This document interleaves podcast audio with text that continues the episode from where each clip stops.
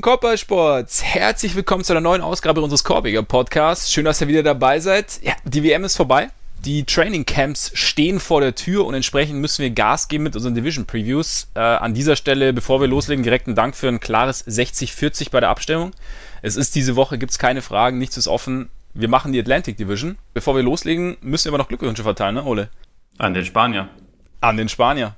Ja. Vor allem Ole Freaks hat gestern krass mitgefiebert, habe ich gehört. Äh, total. Aber ja. eigentlich mit den Australiern, die äh, leider schon wieder zwei Spiele in Folge in die Eier getreten wurden von den Basketballgöttern oder wie, wie Luke Longley, der als Assistant Coach da dabei sitzt, äh, ja. gesagt hat, immer wenn wir gegen die Spanier spielen, dann werden sie auf den Schwanz geküsst. Was, vom Basketballgott. Ja. ja, was sich ein ganz kleines bisschen pervers anhört, aber doch irgendwie stimmt.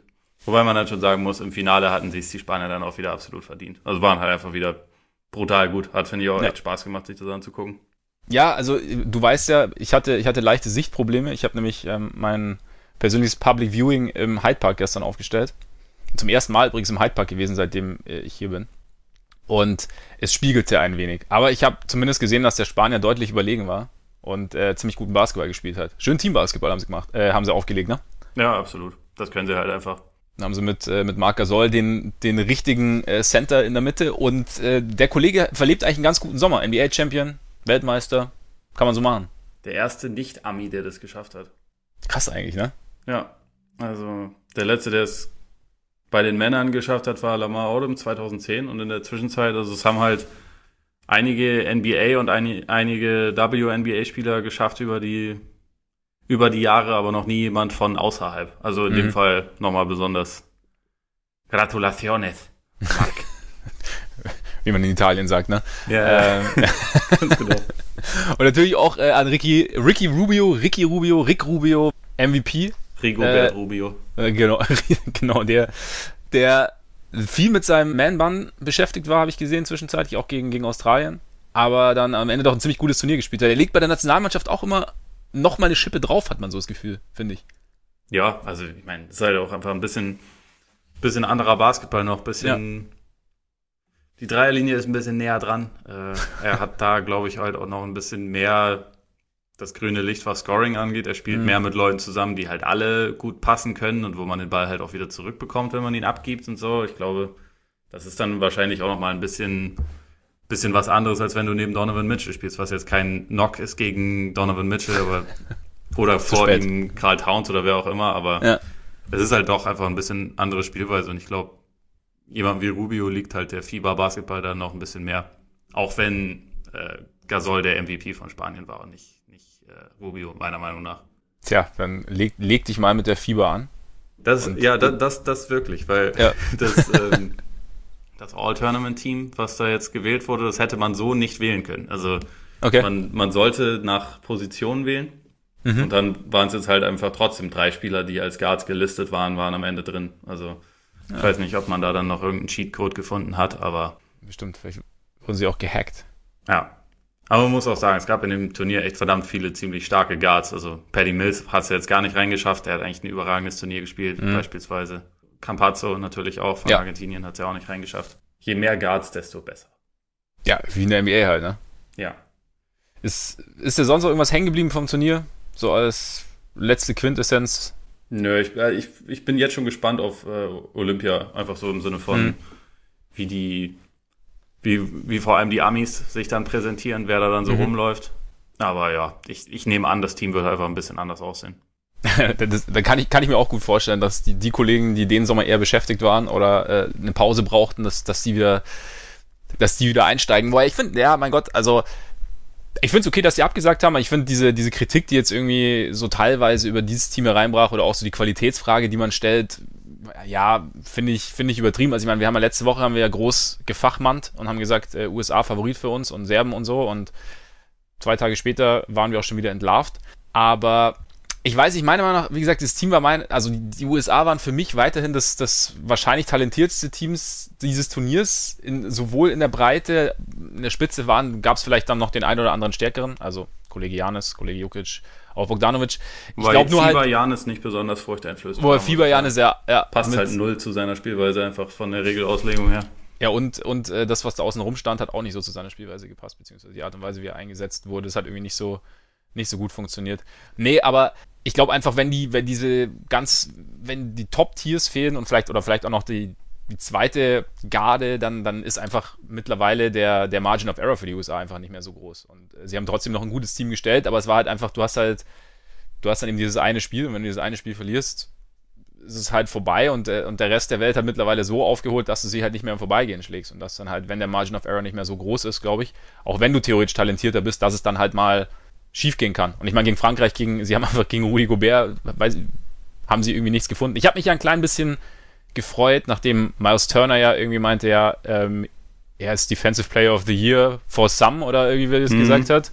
Äh, da, da, dass ihm äh, Gobert dann mal äh, kurz so ein bisschen die Leviten gelesen hat, weil ich kann solche, ich mag solche Aussagen grundsätzlich nicht. Dieses äh, anderen ihren, also ich finde, ich finde es in Ordnung, sich, äh, also ein gesundes Selbstbewusstsein und sich selbst auch stark einzuschätzen, aber so diese, ja, andere so ein bisschen runterzuziehen sozusagen und ihnen oder halt so zu suggerieren, dass, dass sie eigentlich diesen Award nicht verdient hätten, das finde ich immer, also mag ich persönlich überhaupt nicht.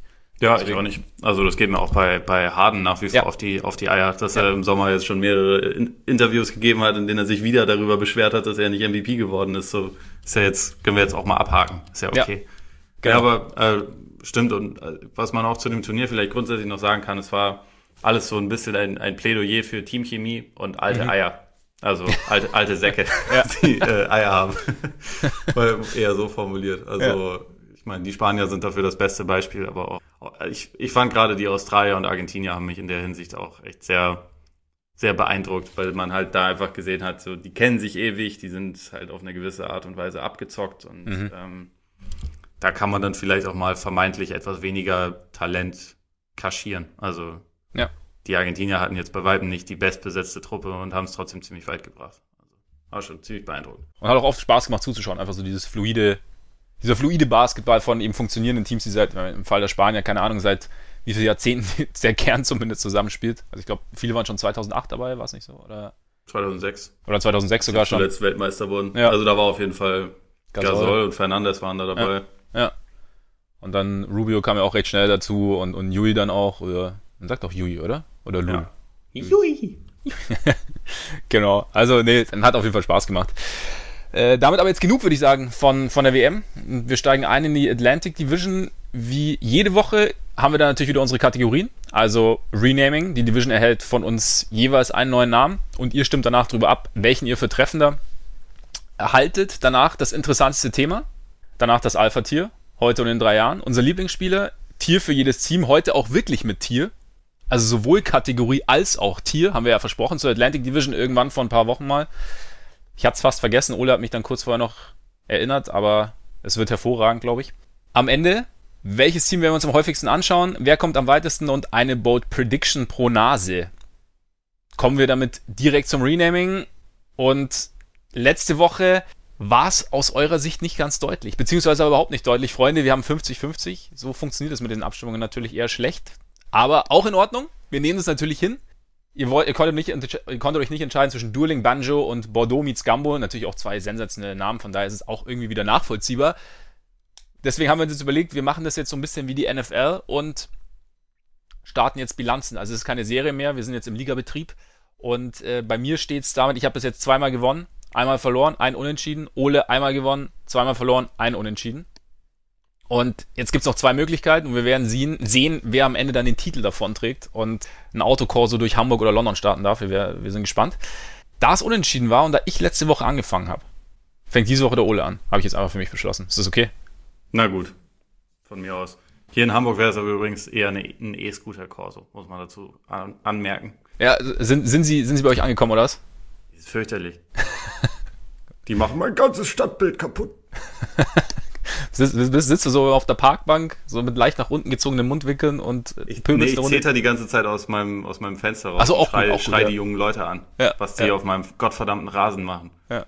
So ein paar, paar Spritze aus der Gießkanne vielleicht auch mal, wenn sie Ja, das irritiert sie dann, weil, weil da gar kein Rasen ist, aber ja. das, das, das soll mich nicht abhalten. Nein, nein, ist gut. Ist gut. Ja. Immer für Verwirrung sorgen. Ja. okay, äh, Renaming. Ähm, die drei Fragezeichen bei mir. Mhm. Äh, weil so ein bisschen die, die mysteriöseste Division, finde ich. Bei allen Teams ist im Sommer mehr oder weniger sehr Großes passiert und man weiß nicht so recht, woran man ist. Also ich glaube, am leichtesten lassen sich noch die, die Knicks halt einschätzen, aber mhm. alle anderen Teams haben schon, ja, halt einfach ziemlich große Transitions erlebt und man, man muss jetzt mal schauen, wie es weitergeht. Selbst bei dem Team, was der amtierende Meister ist, ist die Situation vollkommen anders, dadurch, dass halt ein gewisser Typ das Team verlassen hat und man weiß jetzt nicht, ob das vielleicht im Laufe der Saison noch mehr passiert. Also das ist relativ interessant und dann habe ich gedacht, kann man die drei äh, Charaktere ja auch noch zuteilen. Mhm. Ne? Justus Jonas, Peter Shaw, Bob Andrews. Wichtig. Justus Jonas wird, also ich, ich habe dann so eine, weil ich das halt überhaupt nicht mehr wusste, es ist ja. 100 Jahre her, dass ich die Sachen zuletzt gehört habe, obwohl ich den, den Jingle immer mal wieder im Kopf habe, aus irgendeinem mhm. Grund, so als Ohrwurm, ist halt immer wieder da.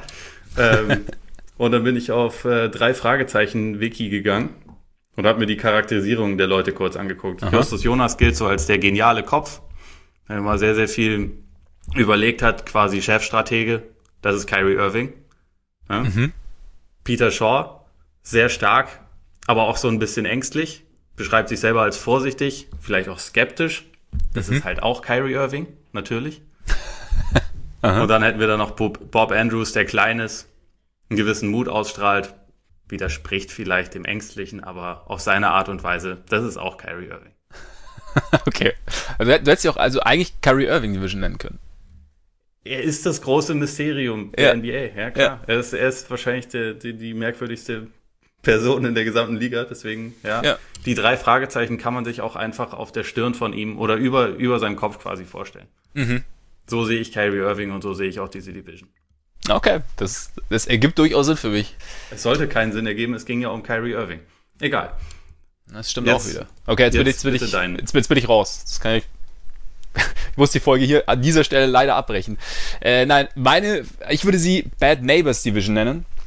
Und jetzt nicht nur, also so mit, also Inspiration bei, aber nicht nur mit Bezug auf den sensationellen Film mit äh, Zac Efron und Seth Rogen.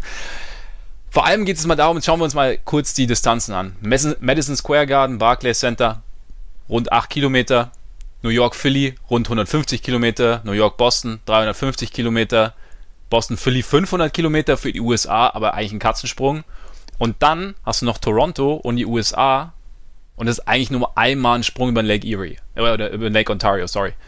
Von daher, man ist relativ nah beieinander. Und wenn wir uns dann noch so die, die Verbindungen anschauen, also die Knicks, keine Ahnung, jahrzehntelang in New York gewesen, haben sich im Madison Square Garden breit gemacht, so die Franchise in New York City 2012, ziehen auch einmal auf einmal die Nets ein.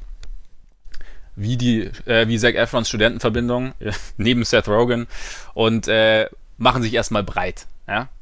Mit Darren Williams wird verlängert, Paul Pierce kommt irgendwann, Kevin Garnett, große Ambitionen. Wir machen jetzt einen auf ganz dicke Hose. Äh, bei den Knicks lief es mal so, mal so. Aber dann haben erstmal beide ordentlich verkackt. Auf ihre Weisen. Auch wie im Film. Da, wird, da läuft auch nicht alles rund. Ähm, und jetzt machen die Nets eine Vorzeigefamilie. Ne, ist alles super, schön. Wir, wir bauen alles auf mit Sinn und Verstand. Und gleichzeitig nehmen sie aber den Knicks genau das weg, was sie haben wollen. Dein Kyrie Irving, und Kevin Durant. Ja? Bad Neighbor. Und die Knicks sind eigentlich seit Jahren auch irgendwie der Bad Neighbor, der ähm, säuft, feiert und, und, am Ende rumpöbelt, dass sich bloß keiner mit ihm anlegen soll, weil er sowieso alle platt macht. Na? Klappt dann nur nicht immer. Dann haben wir New York Philly. Wie gesagt, 150 Kilometer rund. Ähm, zwischen den Nets und den Knicks äh, und den äh, Sixers könnte eine Rivalität entstehen. Ähm, zumal ja, vergisst man manchmal, hatte ich auch vergessen, ähm, die Sixers nahmen den damals noch New York Nets, damals Dr. J weg. Also sie Richtig. mussten quasi, also es gab, es gab finanzielle vertragliche Probleme, deswegen haben sie ihn abgekauft, aber Dr. J ging nach Philly, hat da seinen Titel gewonnen. Dazu wahrscheinlich wird es in den nächsten Jahren öfter zu heißen Duellen kommen, vielleicht auch später in den Playoffs. Dann haben wir noch die letzte Playoff-Runde letztes Jahr, als äh, Embiid äh, den Dicken markiert hat und äh, Jared Allen den einen oder anderen mitgegeben hat. Jared Dudley, der mittlerweile leider nicht mehr da ist, aber hat dann ein bisschen Richtung Ben Simmons ausgeteilt, hat gesagt, in Halfcourt nur so ein bisschen nicht ganz so gut, auch wenn das kontextuell vielleicht gar nicht so falsch war, aber trotzdem gute Nachbarschaft sieht anders aus. New York Boston, wieder Kyrie. Ganz New York hat dann, hat dann Kyrie gebaggert, am Ende ist er auch noch hingegangen. Und allein dadurch dürfte sich die Rivalität zwischen den Celtics und den Nets, da brauchst du eigentlich wahrscheinlich gar nicht mehr. Also das, das erste Spiel von der Nets in, in Boston wird wahrscheinlich relativ interessant. Dann Philly Boston, zwar die weiteste Entfernung, aber mochte sich auch nie so richtig. Smart im Beat immer ein bisschen schwierig. Und dann spannt Philly den Celtics auch noch Al Horford aus. Na, auch, auch nicht so auf gute Nachbarschaft irgendwie. Also weiß ich nicht, machst du ja auch nicht die. Ja. Und äh, ja, und dann hast du noch Toronto und die USA. Und ja, die gesamten USA wollen den Raptors quasi den Titel abjagen. Machst du als guter Nachbar auch nicht, dass du irgendwie, weiß ich nicht, den, die Statue aus dem Vorgarten klaust, aber genau so wird's ablaufen. Und deshalb Bad Neighbors Division. Stimmig. Ich habe zwar den Film nicht gesehen, aber es, es, ergibt alles irgendwie Sinn. Muss man sich den angeguckt haben? Nein. okay, das kam jetzt ziemlich, ziemlich entschlossen. Finde ja. ich gut. Nee. Muss, muss man nicht, aber genau. Jetzt seid ihr wieder an der Reihe, beziehungsweise demnächst. Wir werden dann wieder auf Twitter eine Umfrage schalten und werden dann mal sehen, ob wir auf der unentschieden Seite kommende Woche noch einen weiteren Strich verbuchen können oder auch nicht. Jetzt würde ich sagen, direkt Interessa das interessanteste Thema. Ich meine, wir können auch noch im Vorbeigehen erwähnen, dass wir eine Patreon-Seite haben und ich ein Buch geschrieben habe. Aber, ne? Das können wir machen, ne? Sollen wir es noch machen? Ja, also wir können es ja kurz halten. Letzte Woche gab es bei äh, für unsere Patreon-Freunde eine neue Folge, also eine neue Sonderfolge, die man sich dort äh, exklusiv anhören kann. Ging um unser Format. Es war einmal auf dem Hartholz. Wir haben über äh, Spiel 3 der 2006er Finals, also mit äh, Dirk Nowitzkis Mavs gegen Dwayne Wades Heat gesprochen. Intensiv. So was wollen wir jetzt eigentlich ein bisschen häufiger machen. Das ja. werden wir auch ein bisschen häufiger machen. In der Tat. Es lohnt sich also. Von daher schaut vorbei. Und wie heißt die Seite? Kannst du dich erinnern? Äh, boah, patreon.com, ne? Mhm. Das ist auf jeden Fall schon mal ein Anfang. Ja, ja, guter Start. Slash. Aha. Korbjäger. Ja. NBA. Na. Was, was, was tun wir hier? Was nehmen wir hier auf? Ein Podcast. Exakt. Und jetzt setzt es zusammen. Ich meine, wir sind hier wie bei Ruckzuck quasi. Die Fresse. okay, Korbjäger Podcast. Äh, ja. Korbjäger natürlich in diesem Fall mit. Oh, ey. Sehr gut. Stark. Das, ja, äh, schaut vorbei auf unserer Patreon-Seite. Vielen Dank an alle, die schon vorbeigeschaut haben und äh, uns da unterstützen. Ihr könnt uns da unterstützen, wenn ihr das wollt und bekommt mittlerweile auch die ein oder andere Belohnung, wie gesagt, in Form einer Extra-Folge oder den ein oder anderen Dank. Und ja, dann hat der Ole noch ein Buch geschrieben. Auch überragend. Das Nowitzki-Phänomen gibt's überall, wo man Bücher kaufen kann. Bei Amazon, bei eurem, beim Buchhändler eures Vertrauens. Und dabei geht's um Dirk Nowitzki, um die neue Generation deutscher Basketballer, um den Einfluss Dirk Nowitzkis. Sonst noch irgendwas? Habe ich irgendwas vergessen? Was? Ja, Globalisierung, sagen wir mal. So. Globalisierung. Ich dachte, ich fange mit den kleinen Themen an. Ja, genau. Und da könnt ihr natürlich dem Ole, wenn ihr das wollt, gerade auch Amazon auch eine Rezension hinterlassen. Das hilft ihm sehr. Hat er mir mal gesagt im Vertrauen. Ich habe gedacht, ich plaudere das jetzt mal so aus. Und damit kommen wir zum interessantesten Thema der Atlantic Division. Möchtest du starten oder soll ich starten? Starte du mal. Starte ich. Äh, meins ist die Rotation der Sixers. Vor allem die Big Man-Rotation. Also wir haben da, es war ja vor, vor dem vergangenen Sommer war es ja irgendwie die große Frage, was sie machen. Also Tobias Harris hatten sie ertradet und dessen Vertrag lief aus. Sie hatten Jimmy Butler ertradet, dafür auch einiges abgegeben, unter anderem Robert Covington, dessen Vertrag lief aus. Und die, eigentlich über die ganze Saison hat sich das Thema gezogen, wen sie von beiden halten, ob sie beide halten. Am Ende ist es Tobias Harris geworden. Fünf Jahre, 180 Millionen, würde ich auch nehmen. Dazu haben sie äh, in der Free Agency äh, haben sie Al Horford verpflichtet, vier Jahre 109 Millionen.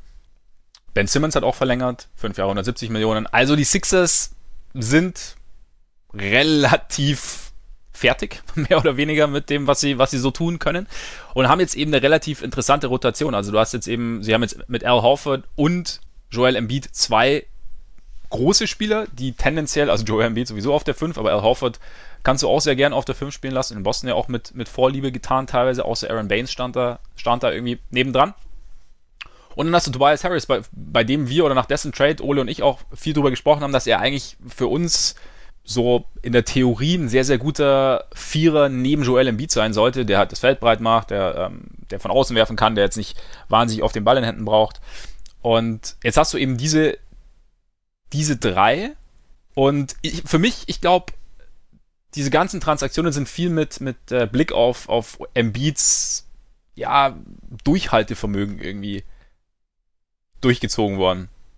Also man hat jetzt, glaube ich, so die letzten Jahre gesehen, es ist, es ist schwierig, Embiid so zu nutzen, wie andere Superstars genutzt werden. Noch. Also du hast halt, du, auf der einen Seite hast du diese Verletzungsproblematik, wo man halt, er hat Rückenprobleme, ähm, Knieprobleme, man kann ihn, du kannst ihn schlecht 40 plus Minuten über einen langen Zeitraum spielen lassen. Dazu, das kann sich noch ändern, hat, war, war die, die, allgemeine Fitness war mal so ein bisschen problematisch ich glaube deshalb, dass wir nicht ausschließlich darauf achten sollten, wie die drei denn zusammen funktionieren. Also es gibt natürlich Fragezeichen hinter Tobias Harris auf der drei, gerade defensiv, einfach weil er ja da wahrscheinlich einen Schritt zu langsam ist mittlerweile oder zumindest so so denkt man.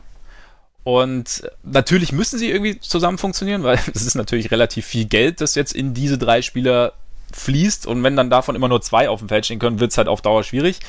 Aber ich meine, wir reden immer viel davon. Ich glaube, es kommt eben viel darauf an, wie man sie staggert. Und deswegen ist diese Rotation für mich einfach ähm, so interessant, einfach weil ich glaube, dass die Sixers endlich dieser Problematik entgegentreten wollen, dass sie ohne Beat halt auch wahnsinnig schlecht funktioniert haben die letzten Jahre. Also es gab jetzt keinen, also man konnte es defensiv nicht richtig halten, offensiv war es auch schwierig. Und jetzt haben sie eben durch diese Konstellation der drei einfach viele Möglichkeiten. Also du kannst Harris meiner Meinung nach immer noch regelmäßig auf die vier ziehen also sowohl, äh, sowohl neben Embiid als auch jetzt gegen Horf, äh, neben Horford. Und ich glaube auch, dass das Duo gar nicht so schlecht Voraussetzungen hat. Du spielst dann ein bisschen schneller, vielleicht sogar, als mit Embiid. Wenn du Horford auf der 4 hast und Embiid auf der 5, ist defensiv weniger Last auf Embiid. Er muss vielleicht weniger aushelfen. Das funktioniert alles, glaube ich, ein bisschen besser. Wichtig dabei ist, glaube ich, dass Harris einfach noch mehr in seine Rolle reinwächst. Es hat so ein bisschen den Anschein gemacht, im, also als er dann kam nach Philly, er hatte irgendwie in, die letzten, während seiner letzten Station einfach eine größere Rolle. Gerade bei den Clippers war er eine der, der ersten ähm, Optionen im Angriff, das war er jetzt nicht mehr. Und ich glaube, das hat ihm schon gerade während der Playoffs auch einfach geschadet. Da, da hat man schon, fand ich, gesehen, dass die Selbstverständlichkeit und Sicherheit in seinen Aktionen teilweise offensiv gefehlt und auch, im, und, auch der, der, der Wurfrhythmus einfach. Ich meine, der Dreier ist nicht wahnsinnig gut gefallen und, und, und das ist jetzt, glaube ich, ein entscheidender Fakt, dass man irgendwie das hinbekommt, dass, dass Harris Sicherheit in sein Offensivspiel kriegt und neben Embiid funktionieren kann, auch neben Horford funktionieren kann. Ich glaube, neben Horford ist es vielleicht ein bisschen einfacher, weil Harris damit auch mehr Offensivlast übernehmen kann, wird. Einfach weil Horford offensiv weniger macht, dazu noch als, als ähm, Passer nicht so wahnsinnig schlecht ist. Und das ist für mich jetzt so, das ist für mich so die übergeordnete Frage. Dazu hast du natürlich noch die anderen Problematiken rund um dieses Sixers-Team, die natürlich jetzt wahnsinnig groß sind mit diesen drei. Also wenn, wenn wir jetzt mal davon ausgehen, dass die drei starten, dann hast du eben Harris auf der drei, dann Horford auf der vier und Embiid auf der fünf, je nachdem, wie sie dann auch so ein bisschen rumrotieren. Aber dann hast du halt Shooting außenrum, beziehungsweise kaum Shooting außenrum. Du hast Simmons, der zwar während seiner Workout-Videos äh, einen Dreier getroffen hat, aber wir werden sehen, wie das halt sich auf die NBA übersetzen lässt. Aber keine Ahnung, vielleicht hat er tatsächlich, wenn er an seinem Wurf gearbeitet hat, sicherlich nicht schlecht. Du hast äh, den JJ Reddick-Abgang, der, glaube ich, sehr, sehr schmerzen wird in dem Kontext. Dann hast du dazu, hast du jetzt eben Josh Richardson, der, glaube ich, ja, also ich meine, wenn du Jimmy Butler verlierst und dann noch einen Josh, Josh Richardson, der Name ist relativ kompliziert, ne? äh, Jay Rich, oder, wenn du den dann dazu bekommst, dann ähm, hast du, glaube ich, guter Gegenwert dafür, dass du Butler so oder so verloren hättest. Es hat so ein bisschen den Anschein, als hätten sie so ein bisschen den Monster-Ansatz irgendwie. Wir sind groß und machen euch platt. Und ich bin aber halt, das ist natürlich die Frage, wie das mit dem, mit dem mangelnden Shooting funktioniert. Dann hast du noch die Frage, was, wer dem Playmaking neben, neben Simmons oder anstelle von Simmons? Wie gesagt, hoffe, das ist nicht der schlechteste Pass, aber jetzt auch nicht zwingend dein, dein, dein erster Playmaker. Dann, weiß ich, Raul Neto, Trey Burke, shaky. Und äh, genau, von daher ist diese Rotation allgemein, aber vor allem die Big Man-Rotation ist für mich die, die große Frage, weil es dann eben natürlich auch, also okay, Captain Obvious, aber dann bestimmen wird, wie gut die Sixers wirklich sind und ob die Theorie dann auch in die Praxis übersetzbar sein wird. Ja, das äh, also war, war bei mir auch das Thema. Ich habe es ein bisschen, kleines bisschen anders formuliert. Also bei mir ist irgendwie so, haben die Sixers nicht nur das meiste Talent, sondern auch die meiste Klasse in der Eastern Conference. Also kriegen sie das hin, dass irgendwie alles, was sie da versammelt haben, auch miteinander funktioniert, weil eigentlich ist es ja. ja ein Team, was sehr gegen den aktuellen NBA-Trend quasi konstruiert wurde. Also wie du schon sagst, mit mhm. dem mit dem Ansatz der äh, eigentlich, dass fast jeder Spieler ja eine Position irgendwie eher runter als aufrückt. Und meistens ist es ja genau, genau das Gegenteil. Horford hat, hat zwar, glaube ich, keine Lust, primärer Center zu sein, weshalb das eigentlich für den, für den auch ganz angenehm ist, ähm, so offiziell als, als Power Forward zu laufen, aber natürlich wird er auch relativ viel auf Center spielen. Dann äh, Harris passt, passt eigentlich mit seinem Profil ziemlich perfekt in den heutigen Small Forward. Simmons ist für mich jemand, der. Aber Small oder Power Forward? Äh, Small Forward. Äh, Power Forward, nein. Power ja. Forward. Ja, also Vierer. Und ähm, Simmons ist eigentlich jemand, bei dem ich ja schon in den Playoffs immer gesagt habe, ich finde, der eigentlich sollte der, wenn Embiid auf die Bank geht, sollte der auf der 5 spielen. Also weil er halt auch die Maße mhm. dafür hat und ähm, man ihn so vielleicht auch einfach offensiv noch ein bisschen besser nutzen könnte. Und ja, das ist jetzt halt ein Team, was irgendwie einerseits total interessant und andererseits so ein bisschen notdürfig konstruiert wirkt, finde ich. Also weil man, ja. man hat halt nicht so genau das bekommen, was man haben wollte. Also hat man dann halt irgendwie mit Horford zwar noch einen super Spieler bekommen, den man aber eigentlich vielleicht nicht zwingend gebraucht hätte. Und ähm, aber was meinst du, man hat nicht genau das bekommen, was man haben wollte? Es ist nicht das ideale Spielerprofil, was ihnen gefehlt hat. Also ich meine, gut, er ist vielleicht der beste ja. Embiid-Verteidiger der Liga, deswegen ist es ganz gut, wenn man ihn dann selber hat und nicht ein anderes Team ja. hat. Aber eigentlich war das nicht die große Bedarfsposition, die sie hatten. Sondern mhm. es wäre mhm. eher, wäre es wahrscheinlich noch ein zusätzlicher Wing gewesen, wo halt klar war, dass man Butler verliert. Und eigentlich vielleicht auch jemand, der, ja, der halt so in Sachen Playmaking halt noch ein bisschen mehr übernehmen kann. Also, weil mhm. das hat man halt in den Playoffs auch gesehen. Das war nicht, nicht Simmons, der da den Ball kontrolliert hat eigentlich, sondern das war eher Butler. Und ja. Richardson mag ich sehr gerne. Ich glaube, äh, bei den, bei den Heat war er letzte Saison so, wurde so ein bisschen überhalb von dem, was er eigentlich konnte, eingesetzt. Also er musste noch mehr machen, als er eigentlich gut kann. Und dadurch ist auch seine Effizienz so ein bisschen gesunken.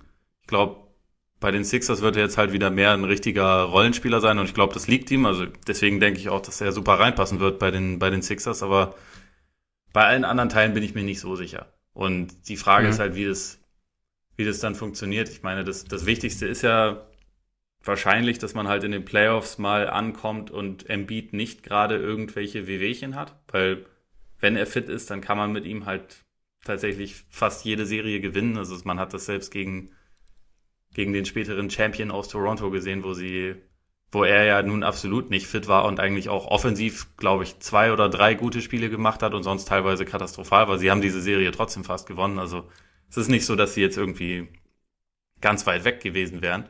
Aber die große Frage ist jetzt halt, ob sie es im Sommer geschafft haben, noch einen kleinen Schritt nach vorne zu machen und ob sie halt diesen, diesen Punkt erreichen, wo er dann wirklich mal fit ist in den Playoffs oder, oder ob es einfach nicht so richtig funktioniert und sich die, die Stärken, die da sind, ähm, ob die richtig optimiert werden können. Ich bin mir immer noch nicht so ganz mhm. sicher, wie ich diese die Offseason der Sixers bewerte. Ich glaube, das muss man sich tatsächlich erstmal anschauen. Also man muss eben, wie gesagt, sehen, wie das funktioniert. Aber ich glaube eben gerade, das ist der, das ist für mich einer der entscheidenden Punkte, eben, dass sie gesehen haben, dass mit Beat, oder sie wussten es sicherlich auch schon vorher, dass mit Beat sehr, sehr viel möglich ist, beziehungsweise dass da sehr, sehr, sehr viele Teams große Probleme damit haben, Plus, dass er eben letztes Jahr einfach nicht fit war und trotzdem nicht viel gefehlt hat. Und ich glaube eben, dass die Mischung aus Horford, Harris und Harris ihm einfach mehr Pausen geben soll und kann. Und das war, glaube ich, einfach entscheidend. Und dann hast du ja mit, sie haben ja noch Kylo Quinn. Also ist jetzt nicht der, dass der jetzt den großen Unterschied macht, aber du hast zumindest einfach einen Backup-Center, den du hinstellen kannst, der der, äh, der, der Rebounds abgreift und der, der arbeitet. Also das ist so, ich glaube schon, dass sie, dass, dass das ein Fokus war. Aber ich finde auch, was du sagst, also irgendwie die anderen Schwachstellen, ja, sind sie, nicht so groß angegangen, beziehungsweise haben sich da eher verschlechtert. Also wie gesagt, der Reddick-Abgang tut in meinen Augen schon sehr, sehr weh, auch wenn Reddick älter wird und auch wenn Reddick in den Playoffs nicht immer perfekt performt hat. Aber finde ich schwierig, wenn du ein Team hast, wo sich die zwei, die zwei großen Stars tendenziell eh schon so ein bisschen in Korbnähe auf den Füßen stehen und du es dann noch ein bisschen enger machst. Ja.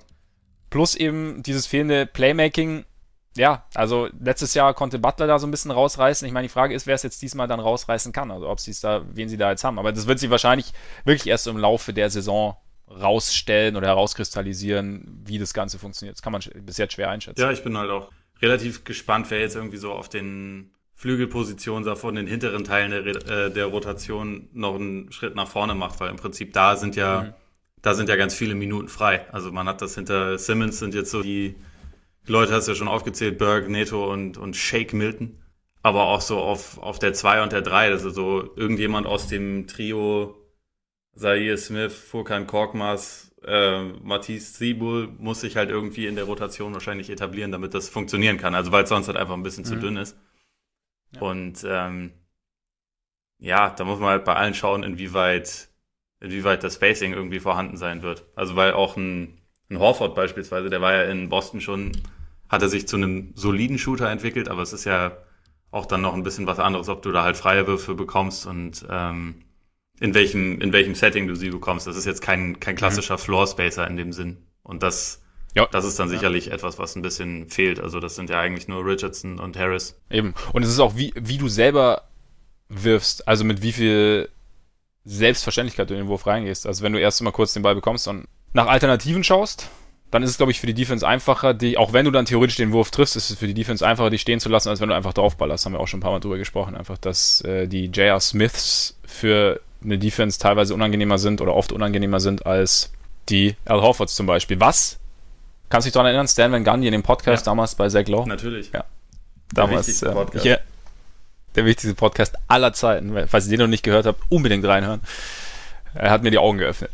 Nein, aber klar, stimmt. Also da, es ist irgendwie, ja, es ist, die, die Sixers haben, glaube ich, irgendwas gemacht, was, was für viele oder sagen wir es mal für mich einfach wahnsinnig, wahnsinnig schwer greifbar ist, weil ich keinen Vergleichswert habe. Also ich würde jetzt so von dem, was ich jetzt die letzten Jahre gesehen habe, würde ich sagen, okay, wird schwer. Aber vielleicht kehren sie auch irgendwann was um und plötzlich funktionieren gegen sie Dinge nicht mehr, die die letzten Jahre funktioniert haben. Also wer weiß. Ja, ich meine, nominell, sie, sie haben auf jeden Fall die Anlagen, um, wie schon gesagt, so ein bisschen Monsters-mäßig sich halt ein bisschen durch die, durch die Liga zu pflügen, halt einfach mit ihrer Physis. Und es, also, ja auch wenn Harris vielleicht ein bisschen langsam ist für die drei, kann ich mir trotzdem vorstellen, dass sie eine brutal gute Defense halt äh, aufs Parkett mhm. bringen werden, weil sie halt zum Beispiel, sie, sie werden ja, so wie das jetzt aussieht, wahrscheinlich immer mindestens einen ziemlich überragenden Defensivpick auf dem Court haben. Und das ist halt schon mal ein sehr wichtiger ja. Teil. Und auch, also bei äh, Thibault, ich glaube, man spricht ihn so aus, das ist ja auch jemand, der. Ich habe den Namen gemieden. Ich habe ich habe, ich habe es dir überlassen, ihn auszusprechen. Äh, nennen wir ihn einfach Matis, nicht? Ja. Und auch äh, Zaire Smith sind ja vor allem halt sehr ähm, gallige Verteidiger und so. Also ich kann mir schon vorstellen, dass es äh, da sehr gut funktioniert und dann vorne ist es halt für mich immer noch so ein bisschen die Frage, wie halt so eine, so eine Crunch-Time 5 dann aussehen wird und wer da die, mhm. die Würfe dann auch wirklich nimmt, wer sie kreiert. Aber da lassen wir uns wahrscheinlich am besten mal überraschen. Ich glaube, man muss auch einfach sehen, wie also was, was Ben Simmons über den Sommer getan hat. Wenn der, wenn er zumindest mal einen Pull-Up-Jumper aus dem Dribbling rausnehmen kann, muss er nicht zwingend ein Dreier sein oder halt auch mal einen offenen Dreier treffen kann, dann sieht es schon wieder ganz anders aus.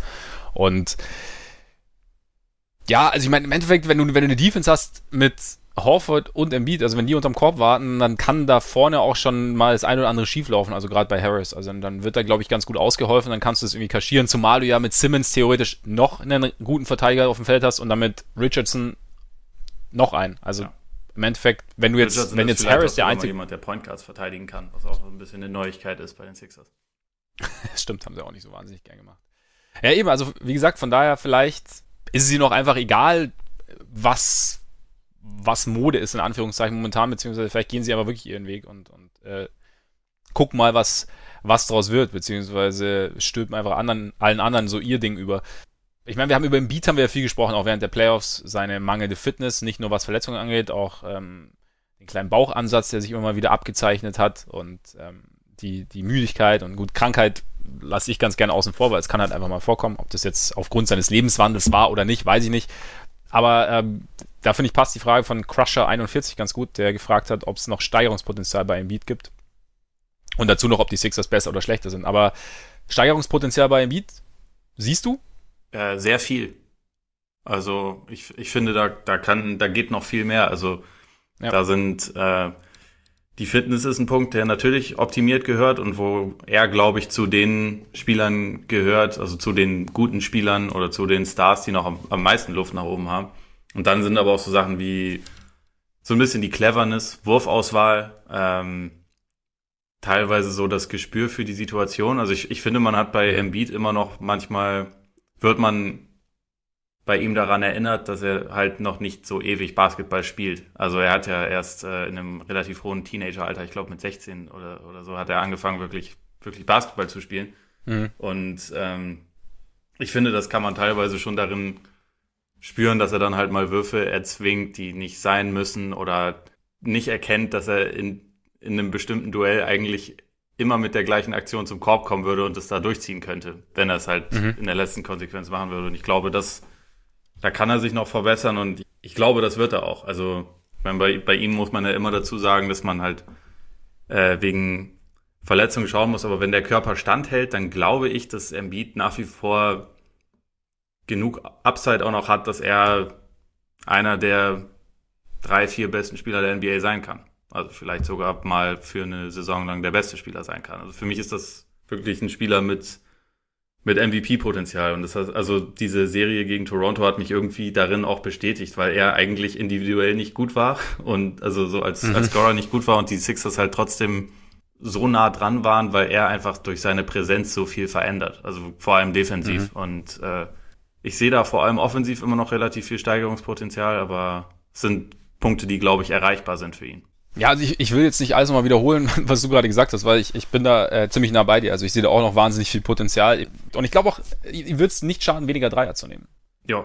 Gut, natürlich, wenn er, wenn er natürlich mehr trifft, dann kann er gern nehmen. Aber im Endeffekt, glaube ich, ist für sein Spiel tatsächlich, wäre es besser, mehr in Korbnähe. Da hast du jetzt natürlich wieder die Simmons-Problematik, aber vielleicht kriegen sie es ja irgendwie hin. Wie gesagt, wir, wir schauen ja immer nur in den Rückspiegel und können nicht in die Zukunft schauen. Aber da glaube ich mehr eben, ja, wie du sagst, entsprechend seiner Stärken irgendwie einsetzen und ja, noch gezielter Mismatches irgendwie angehen oder halt noch, noch schneller verstehen, wann er was machen kann oder was er nicht tun sollte.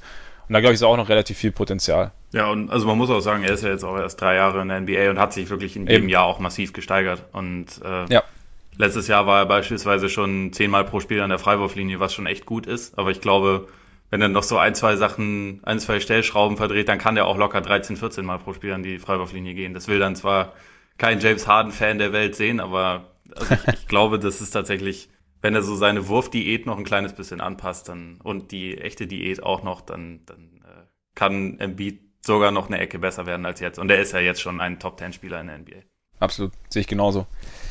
Ob die, ob die Six jetzt besser oder schlechter sind, kann ich, kann ich ehrlich gesagt schwer einschätzen. Einfach weil dieses, dieses Setup so ungewöhnlich ist. Also ich habe es ja schon gesagt, das ist einfach, also ich finde es schwer greifbar, einfach weil man es zumindest in der heutigen NBA so noch nicht gesehen hat und ich deswegen mir nicht sicher bin, wie es funktionieren wird. Also wie, wie reagieren gegnerische Teams auf diese körperliche Übermacht, die aber da halt auf der anderen Seite spielerische Schwächen hat, theoretisch, zumindest so sehen wir es jetzt. Und mir, mir fällt es einfach schwer, das Endergebnis einzuschätzen, nach allem, was ich bis jetzt gesehen habe, die letzten Jahre. Aber ich könnte, ich meine, keine Ahnung, es ist, ich sehe es jetzt nicht als unmöglich an. Ich glaube, wir müssen da so, so, wenn wir die Sixers betrachten, so aus unserer so angelernten Denkweise der letzten Jahre so ein bisschen ausbrechen. Und natürlich kann es, es kann total schief gehen, aber ich glaube, da so ein bisschen rausgehen und, und, und ja, die Möglichkeit sehen, dass jetzt vielleicht gerade irgendwie ein Team eine andere Art Basketball installiert. Ob es da wirklich so ist, weiß ich nicht. Aber vielleicht passiert's und dann kann und dann kann es tatsächlich sein, dass sie besser sind. Einfach, ja, ich meine, ist jetzt ein plumper Vergleich, aber die Leute hatten am Anfang auch kaum Antworten auf die Warriors. Nicht, dass ich jetzt davon ausgehe, dass das jetzt gespiegelt wird, nur, äh, nur mit, mit mehr Länge. Aber neue Sachen, wenn sie funktionieren, können auch erstmal dazu führen, dass die anderen noch mehr Probleme damit haben. Ja, ist, also sehe seh ich ähnlich. Ich finde auch, dass man das jetzt noch nicht zu, zu 100 Prozent sagen kann, aber dass das Potenzial, glaube ich, sogar noch ein bisschen größer geworden ist, als, als es letzte Saison war und äh, sie jetzt dann im Idealfall ja auch mal eine ganze Saison zusammenspielen können und nicht wie letzte Saison während der Saison zwei massive Trades genau. sich ereignen, die natürlich auch alles noch ein bisschen durcheinander gewirbelt haben. Wie es dann letztendlich funktioniert, schauen wir mal. Aber ich glaube halt im, im Zentrum von allem steht immer noch mehr als jetzt irgendwelche anderen Fit äh, Themen von von Harris oder Horford oder wem auch immer halt die Entwicklung von Simmons und Embiid, weil das äh, und gerade auch das die Koexistenz von beiden.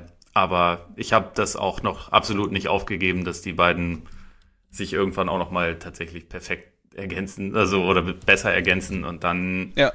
ist es durchaus möglich, dass die Sixers das beste Team der Eastern Conference sind. Ja, ich glaube, bei den beiden sieht man ja auch, also man weiß ja theoretisch so, man hat ja Ansätze, was, was sich verändern sollte, damit es zumindest ein bisschen besser funktionieren könnte. Und ich meine, im Endeffekt, wenn du vor, sagst, es kommt auf die beiden an, wenn die beiden besser funktionieren, sind die Sixers auch ein besseres Team als letztes Jahr. Wenn der Beat sich steigert, sind sie auch ein besseres Team als letztes Jahr. Also da, von daher könnte ich mir schon vorstellen, dass sie, dass sie am Ende besser sind. Hast du noch was zu den Sixers? Nö, ich glaube, das war, das reicht zu den Sixers. Alles klar, aber dann würde ich mal zu der Frage von Gerald kommen, die sich so einmal quer über die Division zieht. Und zwar hätte der gern unsere Starting Five für jedes Team gehabt. Und da ist es bei den Sixers wahrscheinlich relativ eindeutig, oder? Also ich meine. Ja, die stellen sich selbst auf. Ja. Simmons, Richardson, Harris, Horford, Embiid. Crunch Time 5 finde ich, ich dann noch spannender, aber äh, wahrscheinlich Genau. wird sie letztendlich genau diese 5 raus sein in den meisten Spielen. Wahrscheinlich schon. Vielleicht Ist halt schwierig, wenn man da schon vier Max-Player dabei hat, ne? Ja, eben, eben. Die sollten dann auch hin und wieder auflaufen. Aber vielleicht rutscht der Smith irgendwie hin und wieder mal mit rein und Richardson eine hoch oder so. Weiß ich nicht. Je nachdem. 20 bis 30 Aber- Spiele pro Saison verpasst Embiid eh, also ne, das ist Ja, all- alles genau. möglich. Alles ist möglich, genau. Nee, aber ich glaube auch, dass es, da ist es relativ, relativ deutlich. Alpha-Tier der, der Division. Ja, der beste Spieler ist Stand jetzt Embiid, aber den Alpha-Tier-Status, weil deswegen heißt es ja bei uns nicht der beste Spieler, sondern äh, Alpha-Tier-Status.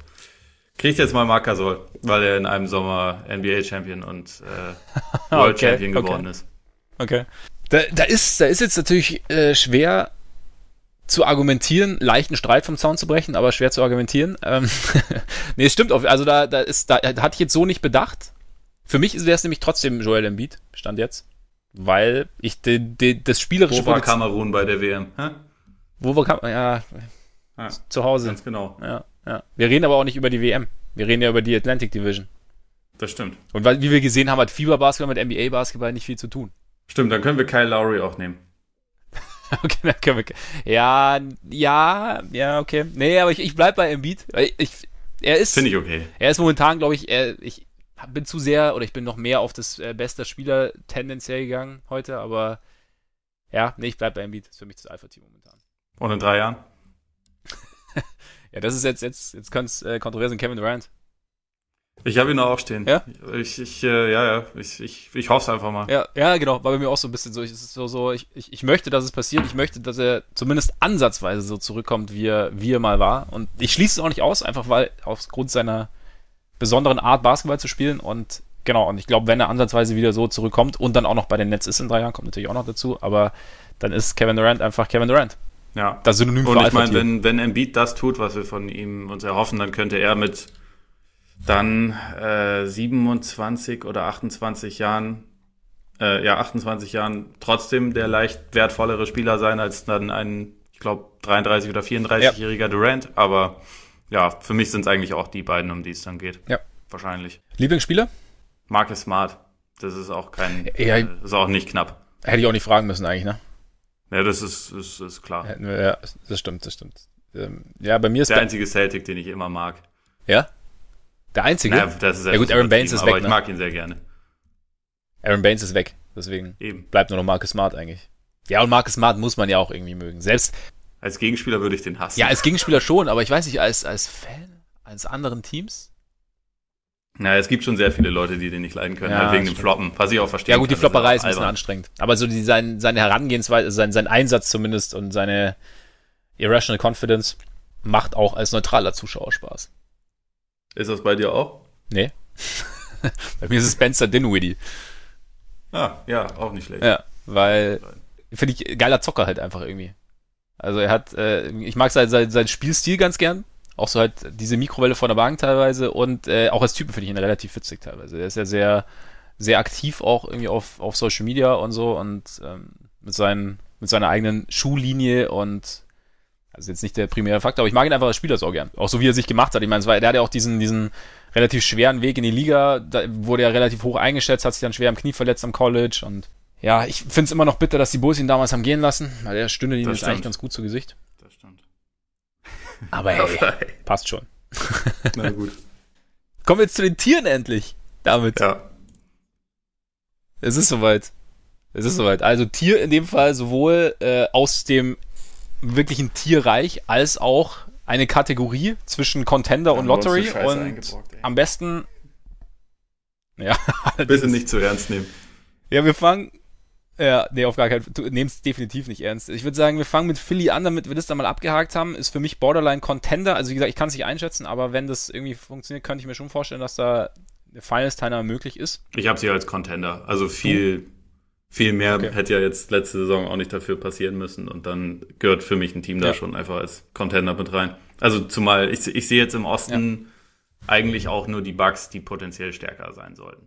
Oder auf dem gleichen Ja. Level sein sollten. Und das Tier? Sag du zuerst.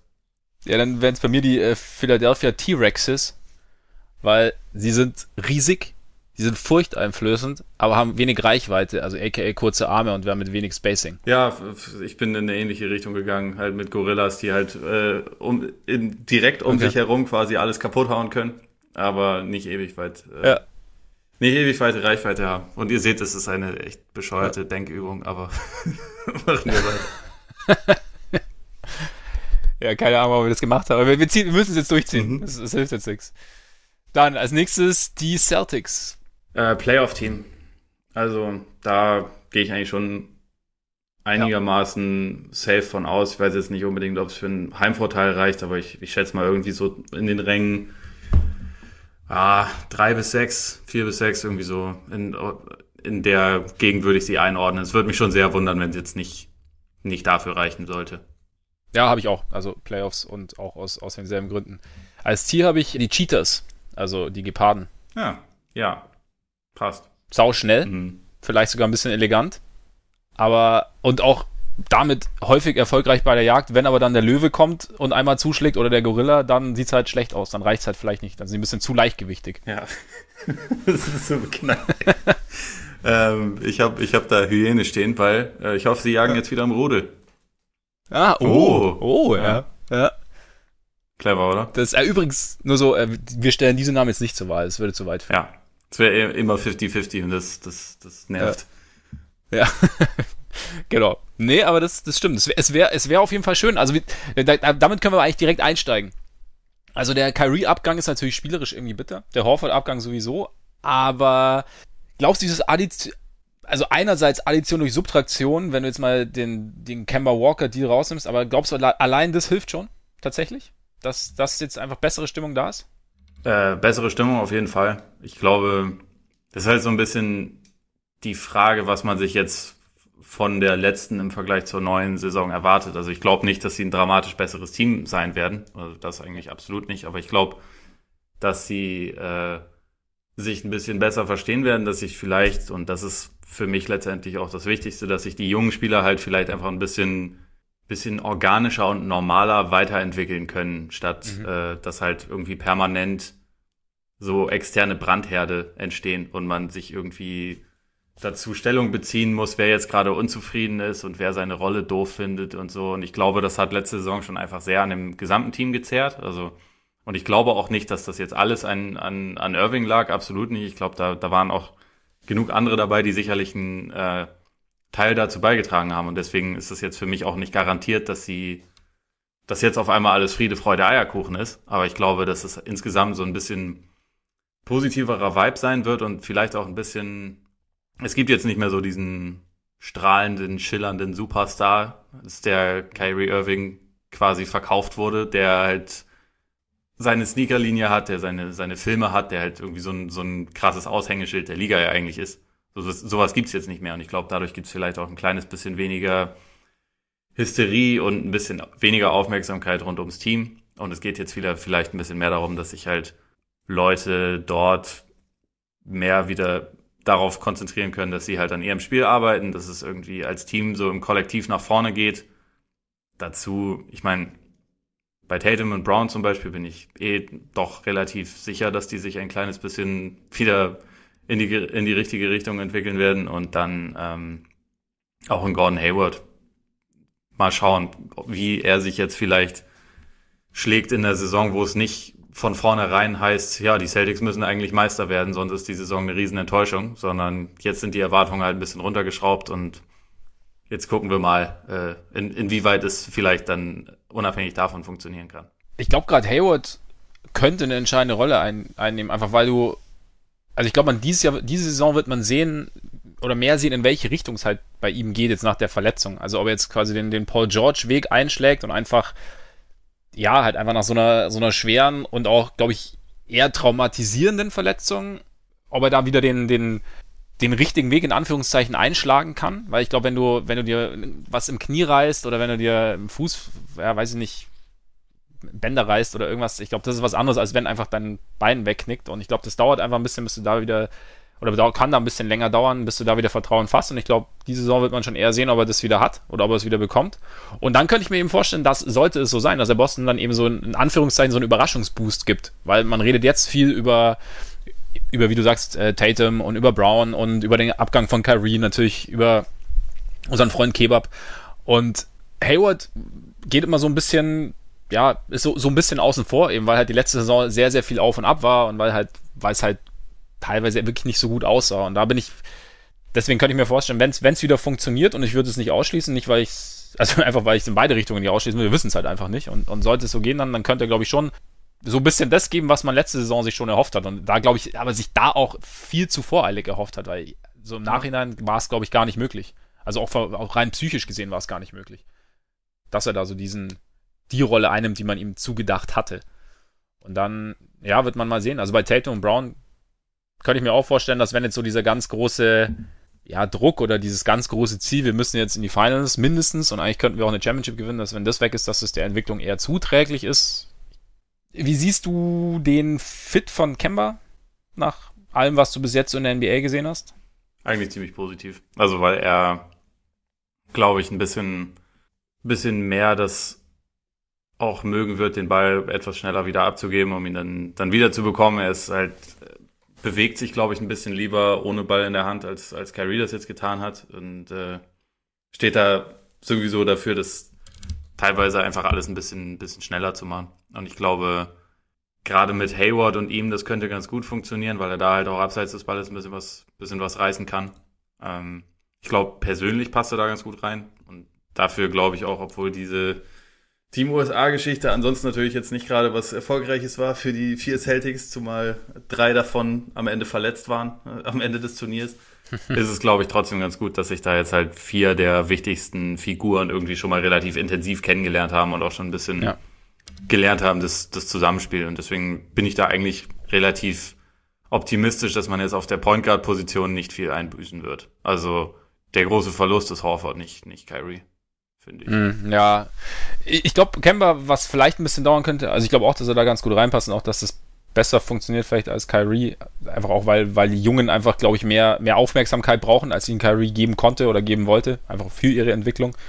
Ähm, aber was ich, wo, wo ich gespannt bin, ist Kemba, ich fand jetzt gegen Frank, haben wir auch gesehen, er wollte am Ende unbedingt nochmal übernehmen. Ich weiß jetzt nicht genau, wie weit das halt geplant war oder wie weit es von außen irgendwie ja, ihm zugetragen wurde oder angetragen wurde aber es hat eben nicht so gut funktioniert, wie weit er, also wie lange er braucht, um seine, um so ein bisschen aus der Charlotte-Rolle rauszukommen. Also aus mhm. dieser, ich bin so der, also wenn was läuft, dann läuft's, wenn es mir gelingt quasi, weil alle anderen jetzt nicht zwingend mein Niveau haben. Und wie schneller, ich kann, ich glaube schon, dass er da durchaus bewusst auch nach Boston geht und sagt, ich habe jetzt bessere Mitspieler an meiner Seite, aber so gewisse Automatismen oder gewisse Gewohnheiten, die sich da über die Jahre irgendwie ein es sich bequem gemacht haben. Könnt, könnte vielleicht eine Zeit lang dauern, bis er da so ein bisschen dann ankommt und dann auch die Rolle, nicht weil er nicht will, sondern einfach weil, weil er es bis jetzt immer so gespielt hat. Da könnte ich mir vielleicht vorstellen, dass da so ein bisschen, vielleicht, dass es vielleicht ein bisschen knarzt am Anfang, wenn es eng wird. Also nicht grundsätzlich, aber wenn es eng wird. Ja, doch, das kann gut sein. Legitimer Punkt. Also, aber damit, da würde ich sagen, Betonung auf, es braucht Zeit, nicht, dass es nicht klappt, sondern eher so ein Ding. Aber du hast, du hast, Horford hast du schon angesprochen. Ich meine, sie haben jetzt dazu eben noch Baines verloren und äh, haben Enes Kanter haben sie geholt. Wie, wo siehst du das größte Problem jetzt? Mal abgesehen davon, dass einfach mit, mit Horford ein sehr, sehr guter Verteidiger weg ist und so der, der auch so ein bisschen der Glue-Guy des Spiels weg ist. Ja, also ich meine, das, das sind so die, die Hauptpunkte. Ich meine, Kanter ist ein sehr viel besserer Rebounder als, als Horford, individuell zumindest, das, das kann man damit reinnehmen. Ist vor allem ein sehr, sehr guter Offensiv-Rebounder. Ich glaube, das ist so eine Komponente, die dem, die dem Spiel eigentlich ganz gut tun wird. Aber ich meine, klar, eine richtig starke Defense konnte bisher noch niemand um Enes Kanter bauen und es würde mich, also auch wenn ich da doch äh, eine recht hohe Meinung von, von Brad Stevens habe, glaube ich jetzt nicht, dass das äh, so in, in, äh, im Rahmen der Möglichkeiten ist. Äh, mhm. Und ja, ich meine, Horford war wahrscheinlich auch vorne vielleicht nicht der, der beste Playmaker, aber der intelligenteste Playmaker. Also der halt einfach irgendwie wusste, wann, wo und wie und äh, wo er zu stehen hatte und so, der halt einfach äh, vorne wie hinten alle Lücken gefüllt hat. Und das ist halt einfach so eine, auch eine relativ einzigartige Rolle gewesen. Ich glaube, die, die kannst du halt grundsätzlich nicht eins zu eins ersetzen. Und äh, so wie er das gespielt hat, können das vielleicht in der Liga noch so drei, vier andere Leute. Also ein Marc zum Beispiel ist, ist jemand, der, der viele von den Sachen auch so ähnlich machen kann, würde ich sagen. Aber äh, wächst halt nicht auf Bäumen und deswegen wird, denke ich mal, auch die Big Man-Position die wird halt total unterschiedlich ab jetzt interpretiert werden. Also wir, wir haben ja jetzt bei, bei Team USA ein paar Mal gesehen, wo dann irgendwie Smart und Brown quasi auf den großen Positionen waren. Smart hat ja dann auch mal in dem Spiel gegen die Griechen völlig, völlig absurde äh, Post-Defense gegen Janis gespielt und hat auch Erfolg damit. Ich bin mal gespannt, ob Stevens ja. das auch manchmal macht. Ähm, man hat ja im Lauf des Sommers auch mehr Osten sehr, sehr positive Stimmen in Bezug auf Robert Williams gehört. Also auf den hält man, glaube ich, große, große Stücke, dass der sich halt ein bisschen mehr in der Rotation festspielen kann. Und dann hat man halt noch äh, Daniel Theiss und François Poirier, der jetzt auch neu da ist. Grant Williams, Rookie. Ich glaube, das wird sich im Laufe der Saison so ein bisschen rauskristallisieren, was man halt so, also wie sich gerade die Big Man-Rotation so ein bisschen, ein bisschen aufstellt und wie man sie vielleicht auch mit unterschiedlichen Spielern total unterschiedlich interpretieren kann. Kann, kannst du dir vorstellen, dass Tyson eine größere Rolle kriegt noch? Ich glaube nicht, dass sie viel größer wird. Ich glaube, sie nee? wird eher ungefähr so bleiben, wie sie war. Also ich meine, okay. das war ja schon immer bei ihm eigentlich so ein bisschen Matchup-spezifisch. Und wenn mhm. Stevens ihn gegen ein bestimmtes Team halt mehr gebraucht hat, also weil er einfach einen mobileren Spieler brauchte und da jetzt vielleicht Baines dann nicht so reingepasst hat, dann hat Thais halt mehr, äh, mehr gespielt. Und dann gab es aber auch halt Spiele, wo er nicht wirklich gebraucht wurde und dann entweder nur, entweder nur kurz oder halt gar nicht gespielt hat. Und ich würde eigentlich schätzen, da das sind, es sind ja jetzt nicht unbedingt weniger Leute geworden, es sind halt weniger bewiesene Leute, aber es sind insgesamt ja nicht, nicht weniger Spieler und ich glaube nicht unbedingt, dass die Rolle sich da groß verändern wird. Okay.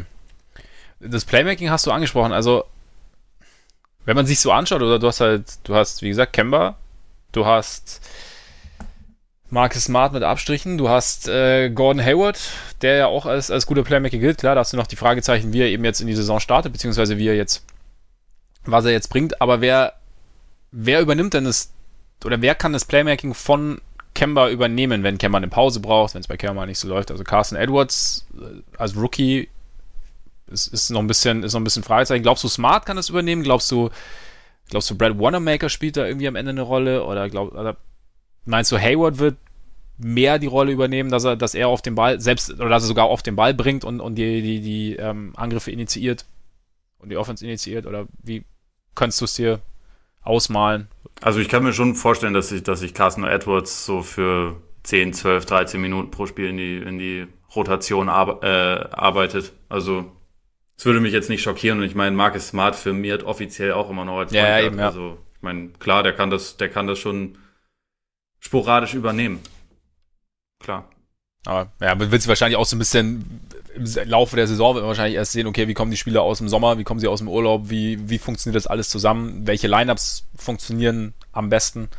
Und dann, je nachdem, wird es wahrscheinlich auch situativ sein. Und Kemba wird wahrscheinlich auch schon relativ viel Zeit auf dem Feld verbringen. Von daher. Ja, ja denke ich mir halt auch. Also ich glaube nicht, dass es da, dass es da sehr viel Minuten irgendwie hinter ihm zu füllen gibt. Und dann also da ich eh denke, dass Smart weiterhin von der Bank kommen wird äh, ah, und dann okay. sowohl auf der 1 als auch auf der 2 spielen wird, ja, okay. ist dadurch halt auch schon ein Teil übernommen und klar, ein Hayward kann das äh, phasenweise übernehmen. Tatum ist jetzt zwar kein, kein primärer Playmaker oder so, wobei äh, jetzt bei Team USA hatte ich ein paar Mal zumindest so den Eindruck, der hat jetzt ein paar Pässe gespielt, die er so sonst noch nicht unbedingt im Repertoire hatte. Also ich glaube, der wird äh, sich vielleicht auch noch ein kleines bisschen entwickeln. Mhm. Und es ist dann halt wahrscheinlich einfach eine Frage von, ähm, dass es halt bei Committee gemacht wird. Also der ja. primäre Dude dafür ist dann mit Sicherheit Kebab, aber es gibt noch genug andere, die halt irgendwie ein bisschen was mit dem Ball in der Hand anfangen können, glaube ich. Ja, das kann, kann ich mir auch gut vorstellen. Jetzt, sorry, ich frage dich gerade so ein bisschen aus, aber es sind ja auch irgendwie deine Celtics. Ähm, wie grundsätzlich, du hast Kanter, hast du schon angesprochen, besser Rebounder als, als Horford, gerade offensiv guter Rebounder. Wie siehst du denn allgemein? Also bei Kanter war ja, man hat es also er wurde die letzten Jahre ziemlich rumgereicht, er war teilweise galt er dann irgendwie als nicht spielbar, dann, man hat auch so ein bisschen, jetzt nicht gelächelt, als er jetzt bei den Blazers unterschrieben hat, da hat sich so gedacht, okay, ist, sie brauchen halt quasi noch einen, einen großen, der unterm Korb ist, der ihnen vielleicht noch ein paar Minuten geben kann und es hat dann aber in, in den Playoffs überraschend gut funktioniert. Ich bin immer noch, ich persönlich bin immer noch skeptisch, ihn jetzt als Number One Big Man für eine ganze Saison zu haben. Ich weiß es nicht, also vielleicht täusche ich mich da auch, aber wie, wie siehst du es denn jetzt so als, aus, aus, mit mehr Celtics Einblick sozusagen? Ja, ich finde, Kanter ist eigentlich, also er ist, er ist glaube ich nicht so schlecht wie sein Ruf. Ja. Gleichzeitig ist er aber auch nicht so gut, wie manche Leute ihn dann teilweise machen und so. Also was, was die Playoffs angeht. Er war, er war ziemlich gut gegen OKC. Er hat, er war gegen Denver teilweise super, aber gegen die Warriors hast du dann halt auch gleich wieder gesehen, warum er diesen Ruf als Can't Play Canter hat, weil halt die Defense dann einfach nicht mehr funktioniert hat. Und natürlich ist, du spielst jetzt auch nicht jeden, jeden Abend äh, gegen die Warriors, wo du halt einfach spacing-mäßig anders verteidigen musst, weil sie einfach ihre etwas, ihre doch ziemlich einzigartige Spielweise haben, aber es gibt einfach Matchups, in denen, in denen Kanter sich immer schwer tun wird. Und ich glaube, das ist halt, wenn es gegen den Gegner geht, der eher über den Post geht und ähm, nicht ganz so dynamisch spielt, dann kannst, kommst du damit schon eher klar, wenn du, wenn du halt ihn in der Defense stehen hast. Aber wenn das, wenn das halt ein Pick and Roll nach dem anderen ist und sich die Leute, die das führen, einigermaßen damit auskennen, dann kann man ihn halt schon jedes Mal attackieren. Und deswegen, es ist halt schon eine Notlösung natürlich auf der, auf der 5 dass man ihn da jetzt als Starter hat. Also ich glaube, dass das, äh, das ist auch allen Beteiligten klar, dass das jetzt nicht die, die Idealvorstellung ist, dass, dass er da jetzt irgendwie der Langzeitcenter wird. Aber für den Moment ist es, glaube ich, da in der kommenden Saison es höchstwahrscheinlich eh nicht irgendwie um den Titel geht, ist das dann schon in Ordnung, ihn zu haben und dann halt mal, mal weiterzuschauen. Ja, also da, da bin ich schon, bin ich auf jeden Fall bei dir. Das ist halt die Frage, manchmal überlegt man sich, also man weiß ja nicht, was genau hinter den Kulissen abgeht oder wer mit wem in Kontakt steht, wer dann wirklich wohin wechseln wollen würde. Aber warum es da jetzt genau bei den Celtics Kanter geworden ist, ganz kurz vielleicht die Frage von Julius Klein passt da ja ganz gut, ob die äh, Celtics versuchen sollen, äh, für einen vernünftigen Center zu traden, um uns vielleicht ins, das Conference Final anzugreifen. Gibt's da, gibt's, gibt's da Möglichkeiten aus deiner Sicht? Also Möglichkeiten ist sinnvoll? schon. Für mich wäre es jetzt, äh, also Stand jetzt im äh, Mitte September wäre es mir zu ungeduldig, weil man einfach noch nicht wirklich sagen kann, wie, wie gut die Celtics kommende Saison sein können. Also es gibt ja eh einen relativ limitierten Markt an guten Centern, die wirklich in einem Playoff-Basketball dann wirklich funktionieren und einsetzbar sind. Und so wie jetzt beispielsweise letzte Saison äh, Toronto im Lauf der Saison für Marc Gasol getradet hat. Das machte meiner Meinung nach nur deshalb Sinn, dieses quasi Risiko einzugehen, weil man wirklich sehr nah dran war und man auch wusste, so wir sind äh, eins der besten Teams der Liga und wir können dieses Jahr vielleicht wirklich den Titel holen, wenn wir jetzt noch ein, zwei Sachen irgendwie optimieren. Und ich habe meine Zweifel, dass, dass Boston aktuell so gut ist oder so gut sein wird diese Saison, dass das Sinn macht. Mhm. Und dann ist es halt einfach immer eine Frage, was kannst du bekommen, was musst du dafür abgeben? Ähm, lässt sich ein Deal finden, der irgendwie für, für alle Seiten Sinn macht. Also das, äh, ich will jetzt nicht auf meine Bold Predictions steppen, aber ich tue es. ähm, bei Jalen Brown ist ja offen, äh, ob, äh, also er kann in diesem Sommer noch, bevor die Saison losgeht, einen neuen Vertrag unterschreiben, der dann ab 2020 gilt, sonst ist er nächsten Sommer Restricted Free Agent. Und ich könnte mir vorstellen, da er halt, sobald er Restricted Free Agent ist, diesen Asset-Status verliert, dass wenn nicht im Lauf des Sommers noch eine Einigung zustande kommt, dass es dann vielleicht im Laufe der Saison irgendwann einen Trade gibt. Und dann ist es mhm. aber natürlich die sehr große Frage, was man dafür bekommen kann. Und ja, ich glaube, Blanco würde ich jetzt nicht sagen, ähm, die müssen jetzt für einen Center traden, weil dann müsste ich erstmal wissen, welchen Center gibt es denn auf dem Markt, der ihnen noch wirklich weiterhilft, weil das ist meiner Meinung nach keine große Gruppe. Nee, also sie bräuchten ja theoretisch einen Center, der ihnen eine gewisse Athletik und Defensivstärke mitgibt oder bringt. Und da gibt's die Was mich da in dem Zusammenhang, und deswegen meinte ich auch eben, man weiß nicht, was im Hintergrund abgeht, dass sie mit äh, Wilhelm Krauli-Stein, dass da nicht irgendwie mehr äh, durchgegangen ist oder man nicht mehr ja. gehört hat. Also dass da auch nicht mehr Interesse da war. Ich meine, er hat bei den Warriors zum zu sehr günstigen Konditionen unterschrieben. Ich weiß nicht, ob bei den Celtics, ob da nicht vielleicht, ob sie nicht hätten mehr bieten können oder ob sie so ein bisschen, da weiß man eben nicht.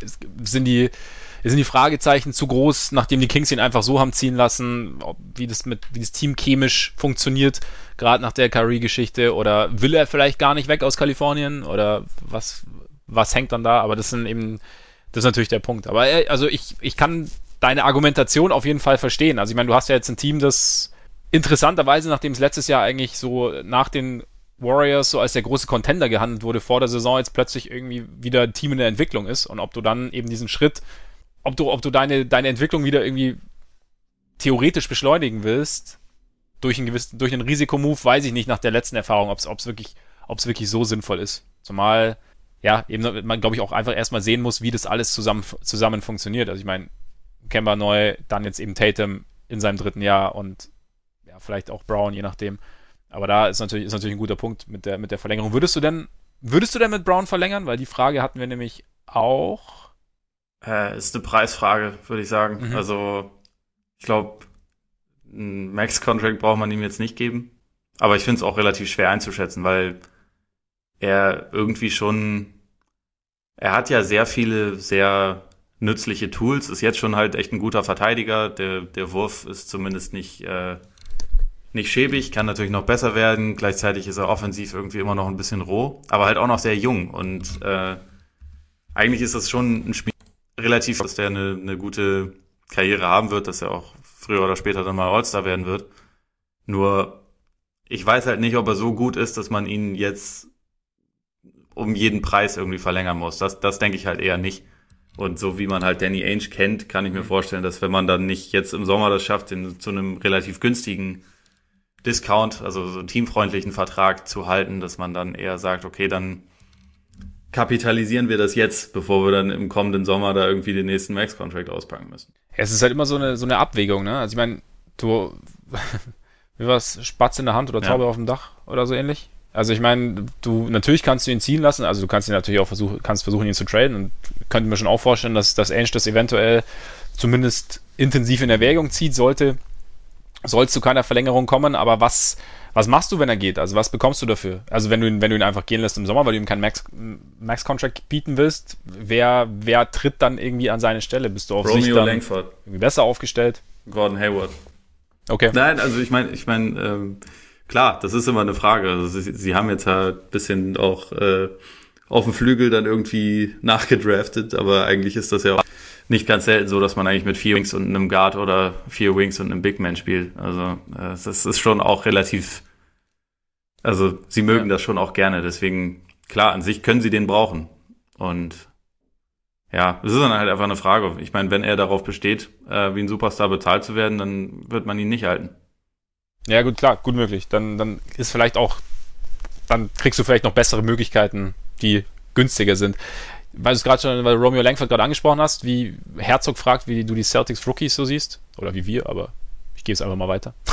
ähm, also ich glaube, Williams äh, äh, wird der sein, äh, Grant Williams wird der sein, der ähm, am schnellsten eine große Rolle haben wird, glaube ich. Also mhm. einfach, einfach, weil auf den, der ist zwar eigentlich jetzt nicht unbedingt ein Riese, aber ist halt sehr bullig und kann dann auch potenziell so auf den größeren Positionen halt eingesetzt werden. Also so ein bisschen eine etwas größere Version von Marcus Smart, was ich natürlich äh, sehr interessant finde. Also ich glaube, ja. der wird, der wird sich relativ schnell finden äh, im Team und dann Romeo Langford, das war ja der, der letzte Lottery-Pick, also Nummer 14. Mhm wird, glaube ich, aber trotzdem nicht, nicht so schnell eine große Rolle einnehmen, weil äh, einerseits man ist da jetzt aktuell einfach wirklich noch ziemlich gut besetzt und ähm, ich glaube, dass er halt eher so ein bisschen perspektivisch gedraftet wurde, so mit, mit Upside, der jetzt aber vielleicht jetzt gerade noch nicht unbedingt gebraucht wird. Was ich halt bei ihm ganz, ganz äh, gerne mag, ist, dass er auch jemand ist, der sich halt einen eigenen Wurf erarbeiten kann und der Freiwürfe zieht. Mhm. Das äh, letzte Saison ein, ein sehr großer Schwachpunkt bei den, bei den Celtics war. Vielleicht trainiert er noch ein bisschen mit, äh, mit Tatum und bringt ihm das bei und sagt ihm nochmal so, Freiwürfe sind ganz geil. ähm, man man äh, ja. kann da kostenlose Punkte kriegen. Macht das mal, ist gut. Äh, ich hätte da nach allem, was ich jetzt irgendwie so mittlerweile gelesen und geguckt habe und so, und auch wie sich das Team dann im Laufe der Zeit aufgestellt hat, hätte ich rückwirkend sehr gerne Brandon Clark da gehabt mhm. an der Position. Also an, an Position 14, dass sie den gedraftet hätten, aber ich denke, Langford wird auch früher oder später halt seinen, seinen Weg in die Rotation finden. Vielleicht aber noch nicht unbedingt in der kommenden Saison, sondern eher, eher danach. Und äh, bei Carson Edwards habe ich es ja schon gesagt, bei dem äh, denke ich, dass der auch spielen wird, wahrscheinlich so 10, 12 Minuten oder so in der ersten Saison, weil weil es natürlich einfach so ist, dass das äh, Kebab als der neue Franchise-Player mehr oder weniger wahrscheinlich 35 Minuten oder 36 Minuten oder so auf der Eins schon mal einnimmt und ich glaube, nebeneinander stellen kannst sie nicht, also weil halt beide klein kurz, sind. Ne? Ich meine, Edwards ja. ist ja sogar noch, äh, noch Lütter ja. und auch vielleicht von der Spielanlage her sogar ein bisschen ähnlich, aber ist eigentlich auch ein Spielertyp, den ich, den ich äh, spannend finde, weil kleine explosive Scorer sind halt irgendwie immer cool. Deswegen wird er wahrscheinlich auch früher oder später so ein bisschen äh, Publikumsliebling vielleicht werden in Boston. Kann ich mir zumindest ganz gut vorstellen. Ähm, mag man seit Isaiah Thomas ja in Boston. Ja. Von daher. Auch zu Recht. Ich meine, es ist halt auch immer, immer spektakulär. Ja, stimmt, stimmt. Also es ist, ist echt eine ganz interessante Mischung. Also ich muss gestehen, ich habe mich jetzt da noch nicht so, nicht so in die Tiefe, konnte ich mich mit denen beschäftigen, mit den, mit den Celtics Rookies. Ich schaue mir das dann an, wenn sie, wenn sie dann wirklich mal spielen und wenn dann deine, wenn die ein oder andere Prognose eintritt und sie dann wirklich äh, ihren festen Platz in der Rotation irgendwie finden. Ich finde auch, ich fand die Frage von Jan Ahl auch ganz gut, wo er gefragt hat, ob die WM-Enttäuschung der USA Auswirkungen auf unsere Celtics-Prognose hat, einfach weil ja eben, du hast ja auch schon gesagt, vier Celtics dabei waren und so eigentlich auch der, der Kern im Endeffekt dabei war, jetzt mit äh, Kebab und Tatum, Smart und Brown. Ich glaube nicht. Also beziehungsweise ich glaube nicht, es wirkt sich nicht auf meine Prognose aus, weil es ist einerseits ist es einfach Fieberbasketball, der, haben wir auch schon vorhin gesagt, einfach anders ist. Der ist, glaube ich, auch Teams, also so auf eine gewisse Art zusammengewürfelten Teams, beziehungsweise neu zusammengekommenen Teams deutlich schwerer macht oder beziehungsweise der, ja, der, der, der größere Hürden aufstellt für solche Teams, dann ist es, glaube ich, einfach eine Findungsphase einfach noch. Ich glaube nicht, dass man da, also das ist einfach ein, der erste Sommer, den sie zusammengespielt haben und ich glaube, dass das eigentlich eher, eigentlich verbessert es meine Prognose eher auf eine gewisse Art und Weise, einfach weil sie jetzt schon mal A zusammen eine Enttäuschung erlebt haben, aber B vor allem einfach auch schon sich zumindest ein bisschen aneinander gewöhnen konnten schon mal ein bisschen gesehen haben, wie sieht denn das aus, wenn ich wirklich neben dem anderen auf dem Feld stehe, nicht wenn ich ihm gegenüberstehe, wie, wie reagiert er auf gewisse Situationen, auch von mir. Es ist eine andere Dynamik außenrum, also vom, vom Team her, also du hast jetzt nicht, also ich meine, sie standen ja auch, ich weiß gar nicht, wie oft sie jetzt wirklich zusammen alle vier auf dem Feld standen. Ich glaube, das war, gar, war wahrscheinlich gar nicht so oft, keine Ahnung, weiß ich jetzt aber nicht, aber du hast eben nicht einen Mitchell noch nebendran, der irgendwie seine Touches bekommen muss. Du hast ähm, nicht, weiß ich nicht, du hast einfach, du hast, du hast anderes Spielermaterial, das dann auch noch, das auch noch am Ende besser, besser aufeinander abgestimmt sein wird nebendran.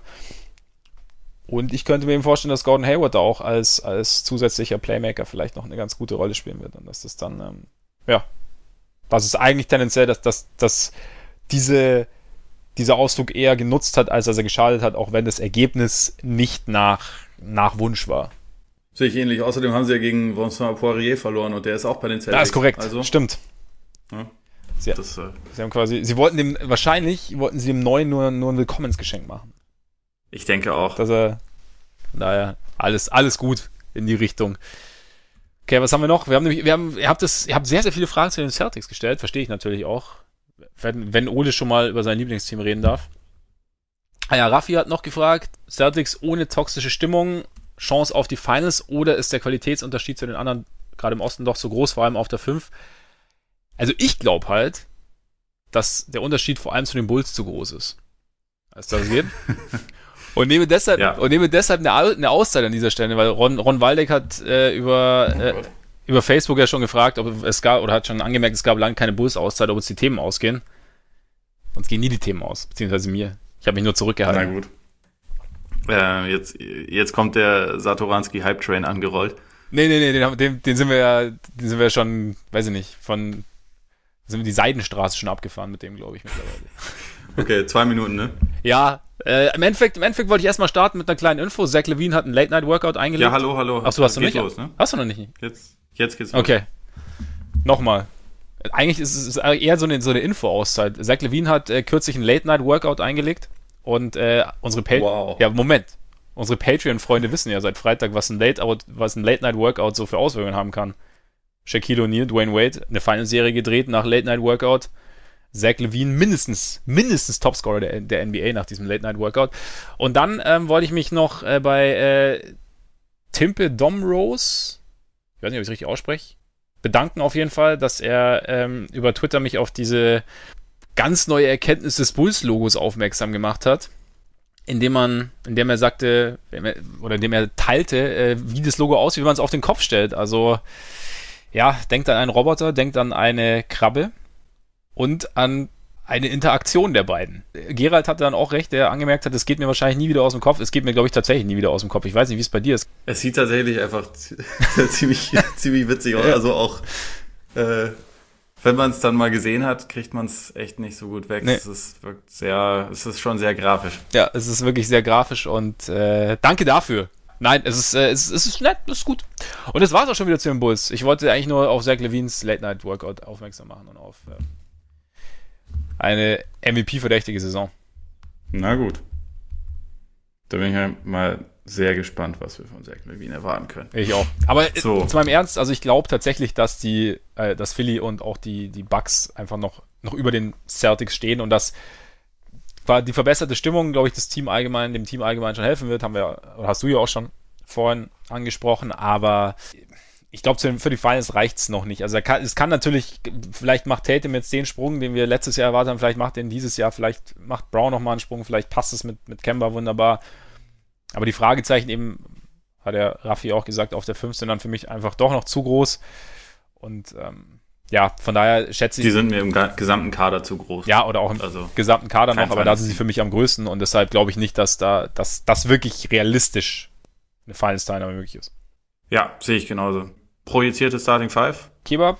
Und dann ist, das ist halt, das ist für mich die interessante Frage, ob du dann halt, ob du Brown oder Smart dann dahin stellst. Ich werde, glaube ich, vielleicht als Closing Lineup tatsächlich mit, könnte man theoretisch mit Smart spielen, dann Tatum, Hayward und dann auf der 5 dann situativ. Ich habe auf der 5 tatsächlich mal Thais hingestellt, auch so ein bisschen aus Sympathie, aber fände ich irgendwie ganz interessant. Wahrscheinlich wird's, also realistisch gesehen, wird's wahrscheinlich ein Kanter. Also, ich bin mir eigentlich auch relativ sicher, dass der startet. Also, Walker, Brown, Hayward, Tatum und Kanter. Ja. Das bin mir ziemlich sicher, dass so die Starting Five aussehen wird und dann, also in den allermeisten Spielen, wo er zur Verfügung steht, wird Smart in der Crunch-Time auf dem Feld sein. Aber den kannst du im Prinzip, da er sowieso ein komischer Typ ist, kannst du ihn ja im Prinzip auch nominell dann auf jede Position stellen. Also wenn du da halt dann irgendwie einen Small Forward kalt stellen musst, dann wird ja trotzdem er den, den Job wahrscheinlich bekommen, ja. selbst wenn der dann zwei Köpfe größer ist, weil er es im Zweifel am besten macht. Und ich glaube, in der, in der Crunch-Time ist vielleicht Kanter nicht so wahnsinnig häufig auf aber Möglich, ja.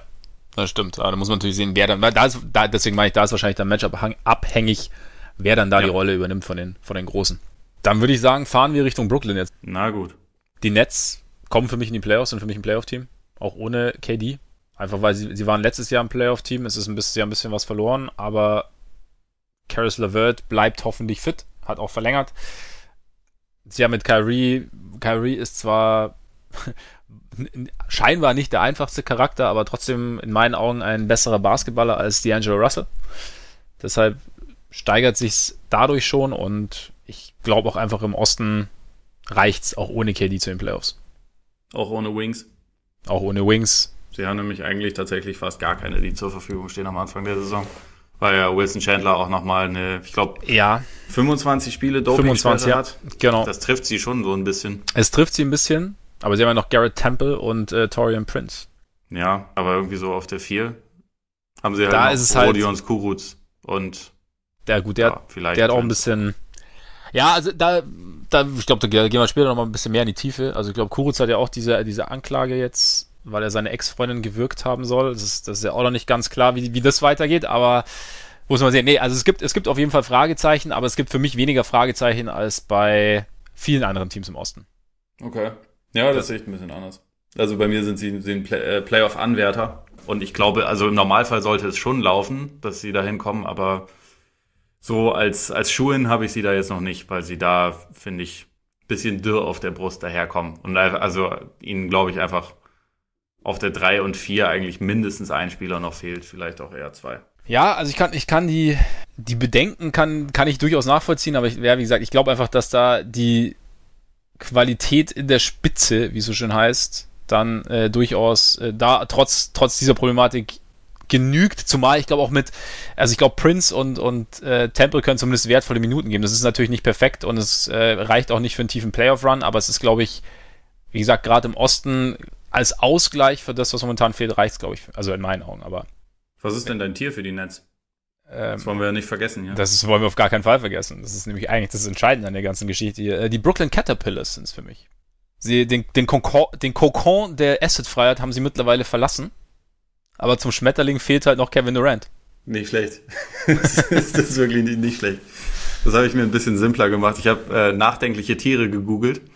Äh, okay. Und dann habe ich okay. ein Bild von einem Cutter gefunden. Und deswegen mhm. sind das für mich Cutters, weil, äh, also ich, kennst, kennst du das? Nee, ich Cutter sind, das sind so kleine Lemure. Ah, okay. Und ja. es gibt halt ein Bild wo ich einen, einen Cutter gefunden habe, was so sein. Ich glaube, ich muss es einfach, einfach nochmal irgendwo teilen, weil es okay. ist ja. halt ein nachdenklicher Cutter, der halt einfach mich sehr von der Mimik sogar erinnert an Kyrie. Deswegen okay. passt das ganz gut. Also bei, bei dir, es ist sehr Kyrie zentriert bei dir, das, die, die ganze, der, der Blick Richtung Brooklyn. Ja, absolut.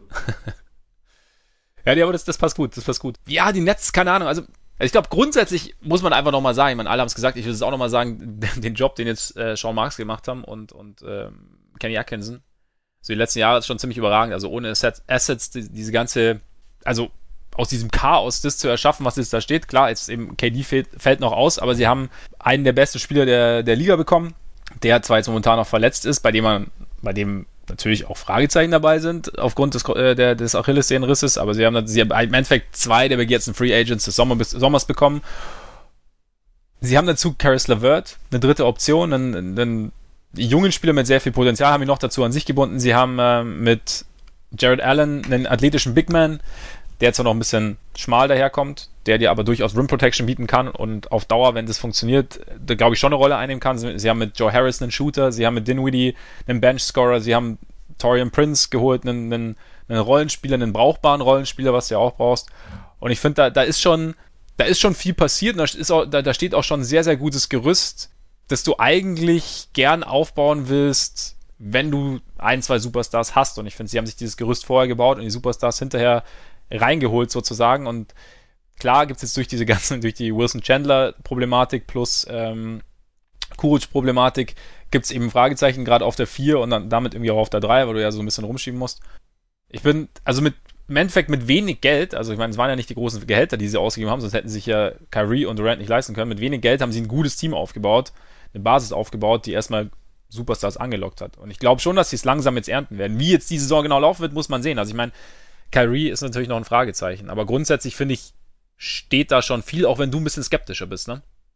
Ja, schon. Also ich glaube aber, also jetzt nicht, nicht langfristig, weil wenn Durant zurückkommt und Durant ist, dann, dann füllt er quasi fast jede Lücke, die in diesem Kader jetzt ist. Aber jetzt hat der Kader halt einfach dadurch ja. automatisch ja, das ist auch normal. Lücken. Ja, Irgendwie. und auch dadurch, dass man halt was sie vielleicht machen mussten, weil Kyrie und äh, Durant das irgendwie unbedingt wollten, aber dadurch, dass man halt die Andre Jordan nochmal 40 Millionen gegeben hat, statt das Geld beispielsweise in eine Position zu investieren, wo man wirklich noch jemanden gebraucht hätte, mhm. das ist das Einzige, was ich den Netz eigentlich vorwerfe. Ähm, weil das ist halt nochmal wirklich ein Gehaltsposten, mit dem man erarbeiten kann und mit dem man auch, also jetzt mal beispielsweise die Netz, äh, die Knicks, die acht Kilometer äh, entfernt sind, haben alle Power Forwards geholt. Die Knicks können ja einen davon, äh, ich meine, die Nets könnten ja einen davon vielleicht einfach sich, sich angeln, ob man das dann irgendwie noch über einen Trade macht oder nicht, aber ähm, dieser Kader wäre beispielsweise, wenn sie Marcus Morris hätten, wäre dieser Kader einfach eine ganze Ecke runder noch. Ich ja, glaube stimmt, halt ja. auch für die kommende Saison. Vielleicht kannst du Marcus Morris und Kyrie einander nicht mehr vermitteln nach der letzten Saison, das weiß ich nicht. Könnte schwierig sein, ja.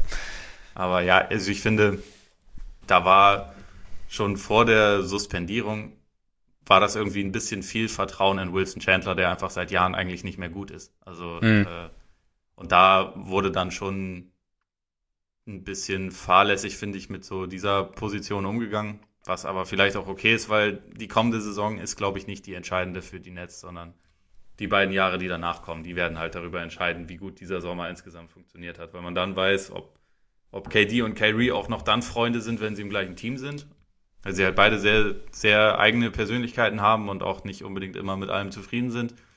Ähm, weil man dann halt auch, also meiner Meinung nach kann man wahrscheinlich erst in drei Jahren etwas genauer abschätzen, ob KD halt nochmal so der Alte wird. Weil es wird nicht, es wird nicht in der kommenden Saison sein und es wird wahrscheinlich auch nicht in der Saison drauf sein, dass er halt wieder so der Alte sein, mhm. sein wird. Und von daher, es muss sich ja nicht jetzt entscheiden. Nur ich denke, wenn wir jetzt halt darüber sprechen, was, was können sie in der kommenden Saison erreichen, dann sehe ich halt einfach den, den, äh, den Kader als relativ unrund an und deswegen auch das, das Potenzial als relativ limitiert. Ich meine, selbst ein Jared Dudley würde ihnen immer noch sehr helfen, wenn sie den noch hätten. Ja, ge gebe ich dir recht. Andererseits, ich weiß nicht, ob, ob man sich da nicht zu sehr auf die, die Umwucht konzentriert. Wenn man es, also es, es sind dadurch, dass sie, dass sie besteht, gibt es auch Limitierungen.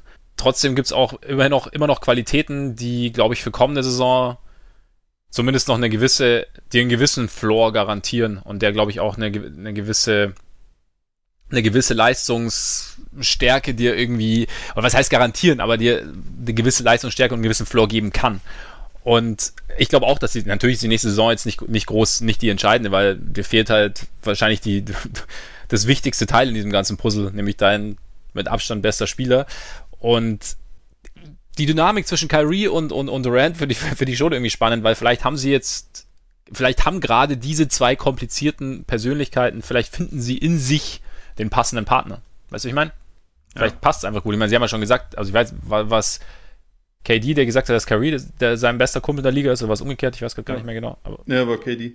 Ja, und ja, ich meine, es ist, das kann schon viel wert sein und natürlich als, als bester Kumpel kannst, das kann, muss dann nicht unbedingt auf dem Feld funktionieren, aber ich bin gerade bei Kyrie bin ich auch mal gespannt, was es jetzt mit ihm macht, dass er zum ersten Mal wirklich ausgewählt hat, wo er genau spielt.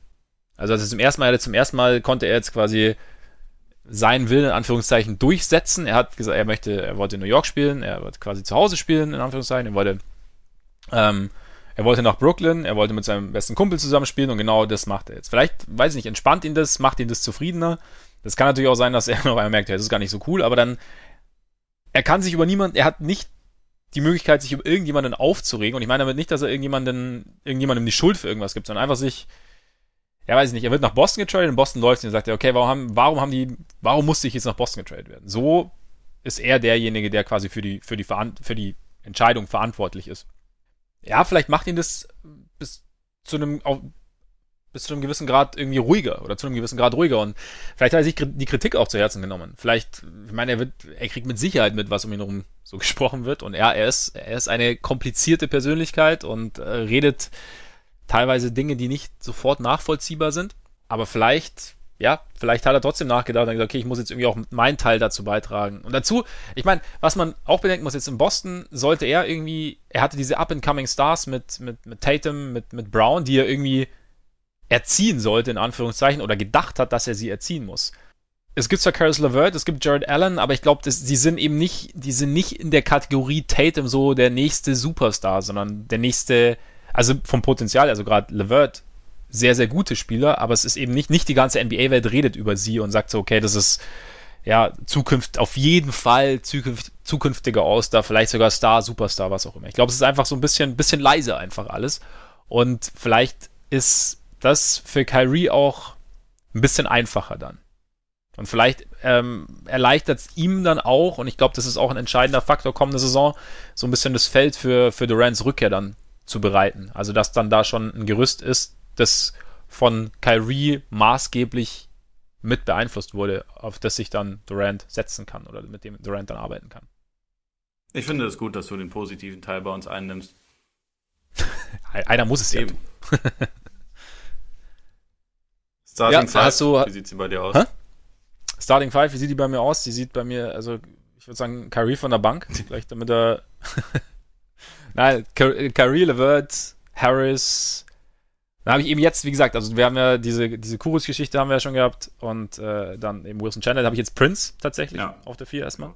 Und dann, äh, und dann Allen, hoffentlich. Ja, ich fürchte, das wird Jordan sein. Ansonsten äh, stimme ich da überein. Aber ich glaube, also ich, ich würde, ich würde Allen da spielen lassen, aber ich glaube, du gibst nicht einem, einem Center jetzt nochmal 40 Millionen, um ihn dann auf die Bank zu setzen. Also wird aber, eigentlich wirklich gar keinen Sinn machen.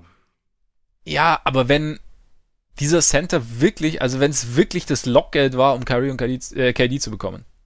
Ich weiß es nicht. Es kommt, also vielleicht, also, jetzt übernehme ich mal deinen Teil. Vielleicht ja. sehen sie ja auch etwas in Jordan, was wir nicht sehen. Wirklich? Wahrscheinlich tun sie möchte, möchte ich nicht ausschließen. Schön formuliert, ja, könnte natürlich sein. Aber es wäre cool, also ich fände es komisch, Allen auf die Bank zu setzen, nachdem er sein, seine Entwicklung schon irgendwie in gewissen Schritten voranging die letzten Jahre. Ja. Und jetzt dann quasi in einer, und natürlich ist die Saison, was, das, was den Ausgang angeht, nicht entscheidend, aber sie ist doch entscheidend über den, für den Verlauf der Zeit.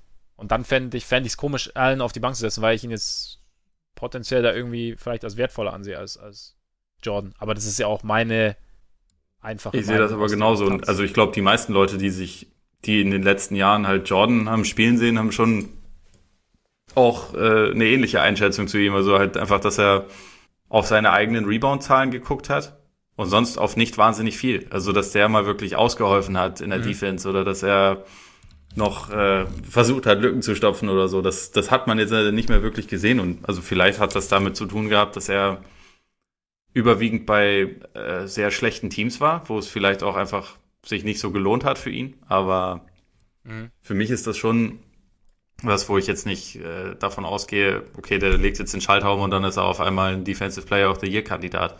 Und meiner Meinung nach war er sowieso nie so gut in der Defense, wie das Doc Rivers früher immer behauptet hat. Aber er war ja schon, er war ja schon gut eine Weile.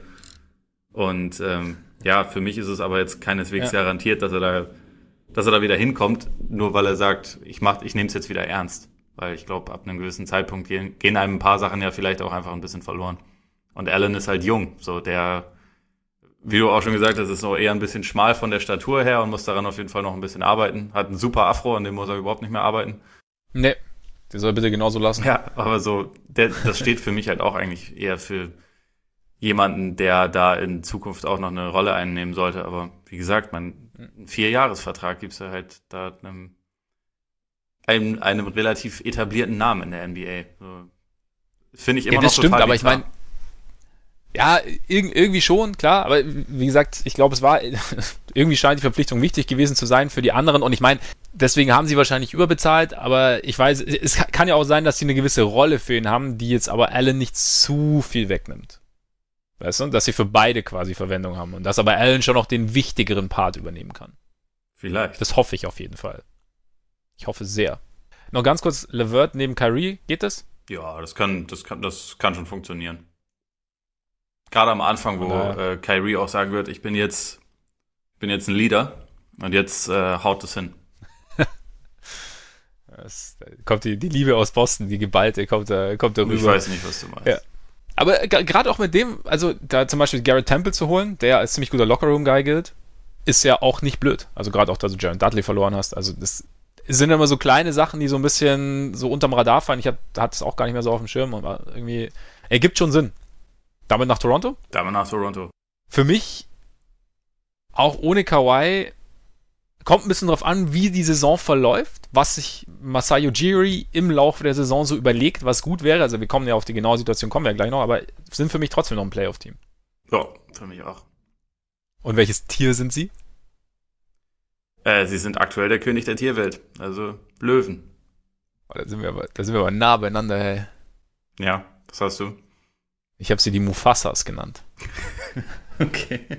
Weil sie sind eben, sie sind momentan der König der Tierwelt. Aber sie sind es nicht mehr lange, willst Aber sie sind, sie sind es nicht mehr lange. Der, der neue König der Löwen rennt schon irgendwo rum. Wir müssen ihn nur noch finden. Ja. Aber der alte wird seinen Thron nicht nochmal besteigen.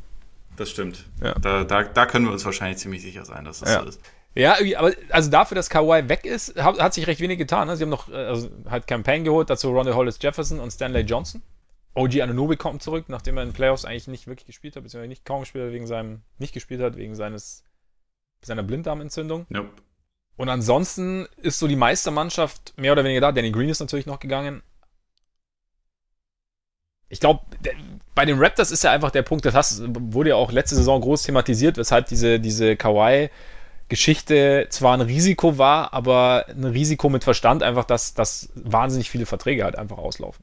Und dass sie jetzt halt ganz schnell, dass sie jetzt den Titel holen können und ganz schnell den Rebuild-Modus schalten können. Also im Endeffekt ist eigentlich für, also für kommende Saison sind natürlich alle unter Vertrag, für die Saison danach noch Norm Powell fix, Patrick McCaw fix, Stanley Johnson hat eine Player-Option, für OG Ananobi haben sie eine Team-Option und Campaign ist teilweise garantiert. Ja, und ich glaube, Terrence Davis hat noch Rookie, müsste es schon gewesen sein. Ja, ja, genau. Also da ist halt also sie haben im Endeffekt alle Möglichkeiten. Und natürlich jetzt ist natürlich die Frage der Offseason, es ist natürlich ähnlich wie bei Jalen Brown, ist jetzt bei Pascal Siakam, oder auch dessen Vertrag läuft äh, aus und man müsste auch bis zum Saisonstart verlängern, um zu verhindern, dass er Restricted Free Agent wird, beziehungsweise um das alles festzuzurren und ihn nicht zu verärgern. Also da ist, glaube ich, so ein bisschen die Frage, oder? Wie du, wie du da rangehst. Also ich glaube, man überlegt sich so ein bisschen, kann er erste Option? Wie funktioniert das erste Option? Was macht sein Playmaking? Was macht sein Shooting? Ich meine, jetzt hat er, wie gesagt, er hat jetzt er wird dann wahrscheinlich von Lowry übernehmen müssen, er wird dann sowieso von Kawhi jetzt auch dieses Jahr schon übernehmen müssen und er hat einen riesen Schritt gemacht und es ist, ich glaube nicht, dass es, dass es unmöglich ist, aber traut man es ihm jetzt zu oder will man sich anschauen? Wenn man sich halt anschaut, kann sein, dass er es, dass er darüber nicht ganz so glücklich ist, dass man es ihm nicht zugetraut hat von Anfang an und sich dann überlegt, okay, Freunde, wenn so ist und ich die Wahl habe, gehe ich vielleicht woanders hin.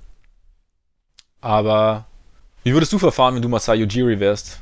Also ich hätte eigentlich damit gerechnet, dass, äh, dass es da im Sommer einen neuen Vertrag gibt und also dass sie sich da wahrscheinlich auch nicht lumpen lassen und ihm quasi alles geben, was möglich ist. Das ist jetzt offensichtlich nicht passiert und ich glaube auch, jetzt wird es wahrscheinlich, wenn dann eher nur zu einem Discount funktionieren und da weiß ich nicht, ob, ob äh, Siakam darauf Bock hat. Also eventuell läuft es dann auf eine Restricted Free, äh, Free Agency hinaus, wobei das ja auch nicht schlimm ist aus Teamperspektive. Also es ist überhaupt nicht, sondern ja, genau. Und also mindestens, mindestens für vier weitere Jahre hast du es sowieso unter Kontrolle. Und äh, deswegen, deswegen ist es jetzt nicht so dramatisch. Es wäre nur um diese, wie du schon gesagt hast, so um die Beziehung zu Siakam gegangen. Aber ja, also eine erste Option wird aus ihm, glaube ich, nicht. Also er kann ganz viel und mhm. ist, glaube ich, einer der, der vielseitigeren Spieler jetzt schon. Also gibt dem Team irgendwie ganz viele verschiedene Sachen, hat so gerade diese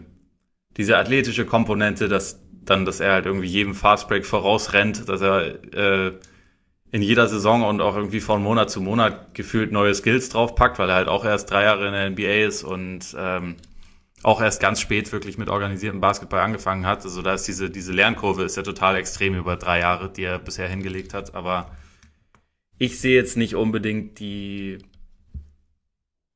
die Möglichkeit, dass er von jetzt einem Fringe All-Star, der meiner Meinung nach auch letzte Saison schon einer hätte sein können, auch noch den Weg zum Franchise-Player hinlegt. Ich glaube, dass er, dass er ein paar Mal All-Star werden wird. Ich glaube auch, dass er kommende Saison All-Star ist. Aber ich glaube, er ist jetzt nicht so der, der Typ Spieler, um den du deine Franchise dann aufbaust und äh, wo du hm. glücklich damit bist, wenn das deine, deine erste Option moving forward ist. Ich glaube, da, dazu fehlt ihm einfach so ein bisschen, bisschen auch noch so ein bisschen Instinkte als Scorer vielleicht. Und wenn du ihm jetzt eine zweite Option, also einfach einen Coaster, der in, in Momenten besser ist, der in Momenten sich ein bisschen zurücknimmt äh, zu seinen Gunsten, wenn du ihm das an die Seite stellst, wäre das für dich ein Paket, das, das funktionieren könnte? Also ich meine, diese Star-Duos haben wir ja das macht man ja jetzt so anscheinend in der NBA. Also wäre das wäre er für dich ein Teil eines Star-Duos? Könnte potenziell schon hinhauen. Ich meine, auch jetzt war das bei den Raptors ja so, dass sie halt einfach ein sehr, sehr tiefes Team hatten, wo einfach viele Leute was können mhm. und wo auch jeder dann mal über Phasen Scoring übernehmen konnte, wo, wo du irgendwie mehrere Playmaker hattest, wo du auch mehr Leute hattest, die irgendwie mal, mal heiß laufen könnten und halt grundsätzlich gute Defense auf allen Positionen. Ich glaube, wenn du Siakam einen bockstarken Offensivguard irgendwie an die Seite stellst, so das, das funktioniert dann schon als Fundament. Dann brauchst du immer noch andere Komponenten, auch, glaube ich, auch gute Komponenten, aber das, ja, in dem Szenario könnte ich mir das wahrscheinlich schon vorstellen. Ist halt immer die Frage, was dann möglich ist, ne? Ja, eben, ich meine, man weiß halt nicht, wie, wie funktioniert Toronto jetzt als Free Agent Destination. Also die Stadt ist, glaube ich, relativ beliebt. Trotzdem, so, so oft sind die großen Free Agents noch nicht freiwillig dahin gewechselt. Und jetzt, gut, ich glaube, Kawhi war jetzt einfach ein Sonderfall, weil Kawhi, glaube ich, tatsächlich Bock hatte, irgendwie Richtung Südkalifornien zu ziehen. Und von daher ja, kann man das vielleicht nicht so als Maßstab sehen, aber es ist halt die Frage, weil, aber mein Ujiri hat schon viel im Köcher gehabt, also wer weiß, was da dann irgendwie kommt. Und ich meine im Endeffekt, die Saison ist, finde ich insofern auch einfach interessant, weil du, du hast halt, also sie sind zwar Champion, aber sie haben trotzdem noch einen relativ jungen Kern, also eben mit, mit Siakam, mit Anunobi, mit Van Vliet im Endeffekt auch, mit, mit Norm Powell noch dazu, der Einzige, der noch so ein bisschen länger unter Vertrag ist und jetzt kann man so ein, so ein bisschen, denke ich, schon auch sehen während der Saison, was was so möglich ist mit diesem Kern, beziehungsweise auf wen sie vielleicht sich in Zukunft verlassen können oder wollen. Ich meine, Anonobi hatte irgendwie eine überragende oder eine, was überragende, eine sehr gute erste Saison, hat da gerade defensiv ziemlich viel gebracht, hat gezeigt, dass er fast, fast alles verteidigen kann, mehr oder weniger. Und letzte Saison war jetzt die Entwicklung nicht mehr ganz so stringent, aber vielleicht auch aufgrund des Außenrum. Also ich meine, auf einmal war Danny Green da. Ja, hatte mehrere persönliche Probleme auch, ne? War, war da auch noch was, das habe ich gar nicht mitbekommen. Ja, ich glaube, es gab einen Todesfall ah, okay. in seiner Familie. Also bin mir okay. jetzt nicht hundertprozentig sicher, ja. aber ich meine, das wäre, das hätte ihn auch eine Weile vom okay. Team ferngehalten. Ja, gut, ja, das kann, ja, dann, dann natürlich sowieso. Ähm, nee, aber mir ging es jetzt eher so darum, die Saison wird jetzt, glaube ich, so ein bisschen, er kriegt, glaube ich, auch wenn, jetzt, wenn du es jetzt auf das Spielerische reduzierst, kriegt er jetzt wieder mehr Freiheiten und hatte trotzdem aber letzte Saison ziemlich guten Anschauungsunterricht bei Kawhi, bei Danny Green. Und da könnte ich mir schon vorstellen, dass da vielleicht, dass man da auch noch mehr sieht, was für ein Spieler draus wird und dass eben wer, also ob sie ihn dann, ja, sie können ihn sowieso noch mal ein Jahr verlängern mit der, mit dieser Team-Option, äh, wie sie mit ihm weitergehen und was er auch für eine Option in Zukunft sein kann. Und dann natürlich, wenn die Saison nicht läuft, Beziehungsweise wenn sie irgendwann merken, okay, weiß ich nicht, bei Lowry fehlen jetzt ein paar Prozent nach dem Titel, nicht, dass ich ihm das unterstellen will, aber weiß ich nicht, Lowry, Ibaka, Gasol, je nachdem, und dann, dass da vielleicht diese, gerade diese drei dann noch in, in Assets verwandeln, verwandelt werden können oder halt in, in Trades involviert werden können. Ich mag es mal nicht, wenn man sagt, die werden in Assets verwandelt. In Trades involviert werden können im Laufe der Saison. Kannst du dir das auch vorstellen, dass da vielleicht, dass, dass sich dann, dass es, dass das Team am Ende anders aussieht als jetzt? Oder deutlich anders aussieht als jetzt? Ja, kann ich mir schon vorstellen. Also, irgendwie ist es zwar schade, wenn ein Team seinen Titel nicht wirklich verteidigen kann, aber gleichzeitig, es wird halt unter Umständen schon Sinn machen. Ne? Also ein Lowry verdient zwar sau viel, also ich, ich meine 34 Millionen sind es fast kommende Saison oder 33, äh, weshalb es da nicht ganz so leicht wird. Nee, fast 35 sogar sind es. 34,99. Um es ganz genau zu machen. Es wird da halt nicht so leicht, einen Trade-Partner zu finden, aber an sich ist das ja spielerisch schon jemand, der auch guten Teams ja. absolut helfen könnte. Also äh, das haut zum Beispiel finanziell bei den Lakers nicht hin, aber bei den Lakers würde er sau gut reinpassen, finde ich, ja. mit seinem Skillset. Und klar, es kann schon passieren, dass sich da was, was finden lässt. Und bei, bei Gasol ist das genauso. Da sind halt dann in seinem Fall sind es 26 Millionen, im Fall von Ibaka sind es 23 Millionen. Das sind das sind schon ordentliche Summen, aber manchmal, manchmal findet sich ja dann doch ein Weg oder ein, ein Contender ist verzweifelt genug und äh, denkt, das ist jetzt das Puzzlestück, was wir brauchen, um mhm. wirklich Meister zu werden. Und dann, dann kann das schon passieren. Also ich glaube nicht, dass Ujiri jetzt jemand ist, der die dann auf Teufel komm nee. raus irgendwie unbedingt ja. abstoßen muss. Ähm, aber wenn sich eine Möglichkeit bietet, dann, dann wird er die schon ergreifen. Also ich glaube nicht, dass er jetzt so der sentimentale Dude ist. Das hat er jetzt ja mehrfach eigentlich auch schon unter Beweis gestellt, dass äh, er absolut eigentlich ziemlich, ziemlich, ähm, was wollte ich jetzt sagen? Absolut nicht sentimental was Trades angeht. Ja, da, da ist er ähnlich wie, wie Danny Ainge. Nicht, nicht ganz so extrem, aber er, er, er macht er macht, was er für am besten fürs Team hält. Und dann, was, was dann, ja. was dann am Ende daraus wird, ja klar, weißt du natürlich vorher nicht, aber ich glaube auch so auf Teufel komm raus wird es wahrscheinlich nicht werden. Aber wenn, wenn die Entwicklung in die Richtung zeigt, dass da, dass es eben nicht so kompetitiv ist, wie sie es gerne hätten und dazu vielleicht auch der ein oder andere Interesse, Interessent da ist, der dann noch irgendwas bietet, was, was sie gebrauchen könnten, kann ich mir schon auch vorstellen, dass da, dass sich da noch was tut. Tobias Kumm hat gefragt, wer der beste Spieler ist nächste Saison. Ich würde sagen Siakam. Von den Zahlen her wird es Siakam sein. Kommst ähm, du jetzt wieder mit deinem Wert fürs Team oder was? Vielleicht. Also ich glaube, dass der, der beste Basketballspieler wahrscheinlich immer noch Lowry sein wird, aber ich glaube, dass derjenige, der die meisten Punkte macht und so, das wird schon eher Siakam sein. Ja, aber ich, bei, bei Siakam bin ich halt, wie gesagt, nach, nachdem wir ihn irgendwann mal als hoffentlich irgendwann, irgendwann mal 3D-Spezialisten gebrandmarkt haben quasi und ein Jahr später, ähm, ja, ist er teilweise der zweitbeste Spieler der Raptors. Keine Ahnung, ich bin, also bei, bei Siakam bin ich mal sehr gespannt, einfach was da, was da so kommen kann. Also es ist so ein, so ein, immer noch so ein bisschen eine Wundertüte. Aber man, man kann jetzt natürlich nicht davon ausgehen, dass, ja. dass er jeden, jedes Jahr wieder einen Riesensprung nach vorne macht. Also vielleicht ist irgendwann bestimmt ist auch mal so eine Grenze erreicht. Nur wann die, wann die erreicht ist, werden wir mal sehen. Ja, ich meine, so der letzte, der sich sonst so von Saison zu Saison so krass weiterentwickelt hat, war im Prinzip ja Janis. Nur Siakam und Janis sind, glaube ich, fast exakt gleich alt. Oder Siakam, Siakam ist sogar älter, älter als Janis, obwohl nur Siakam halt erst ja. drei Jahre in der NBA. Also es ist halt echt eine. Deswegen frage ich mich da, wie, wie weiter diese steile ja, Entwicklungskurve so weitergehen kann. Aber ich denke auch noch nicht, also er ist mit Sicherheit noch nicht am Ende. Ich denke, da, da, da geht schon auch noch ein bisschen. Ja, die Frage ist halt, was bei ihm dann so, wie wichtig der Fakt ist, dass er noch nicht so wahnsinnig lang Basketball spielt. Also ob das, also was das dann mit seiner Entwicklung macht oder ob es halt einfach, ob dann irgendwann das Alter die Grenze setzt oder ob die Tatsache, dass er noch nicht so lange Basketball spielt, ihm noch mehr Raum gibt quasi für, für Weiterentwicklungen. Aber das kann man natürlich noch nicht einschätzen. Julian fragt, ob wir Anonobi eine ähnliche Entwicklung wie Siakam zutrauen. Also in Ansätzen. Offensiv war, glaube ich, die Frage, ne? Äh, kann sein, ja. Wenn ich. Ja. Äh, also mir, mir zielt das ein bisschen zu hoch, weil ich so, so diese äh, Playmaking-Skills, die ich bei Siakam schon auch ziemlich wichtig finde, von der Nunobi so noch nicht gesehen habe. So eher im Gegenteil. Äh, ich glaube, dass er schon eher so der Typ guter Rollenspieler ist, offensiv. Aber da er noch so jung ist, will ich das jetzt auch noch nicht als finales Urteil abgeben, sondern ähm, das, ist, das wäre nur Stand jetzt meine Erwartung bei ihm.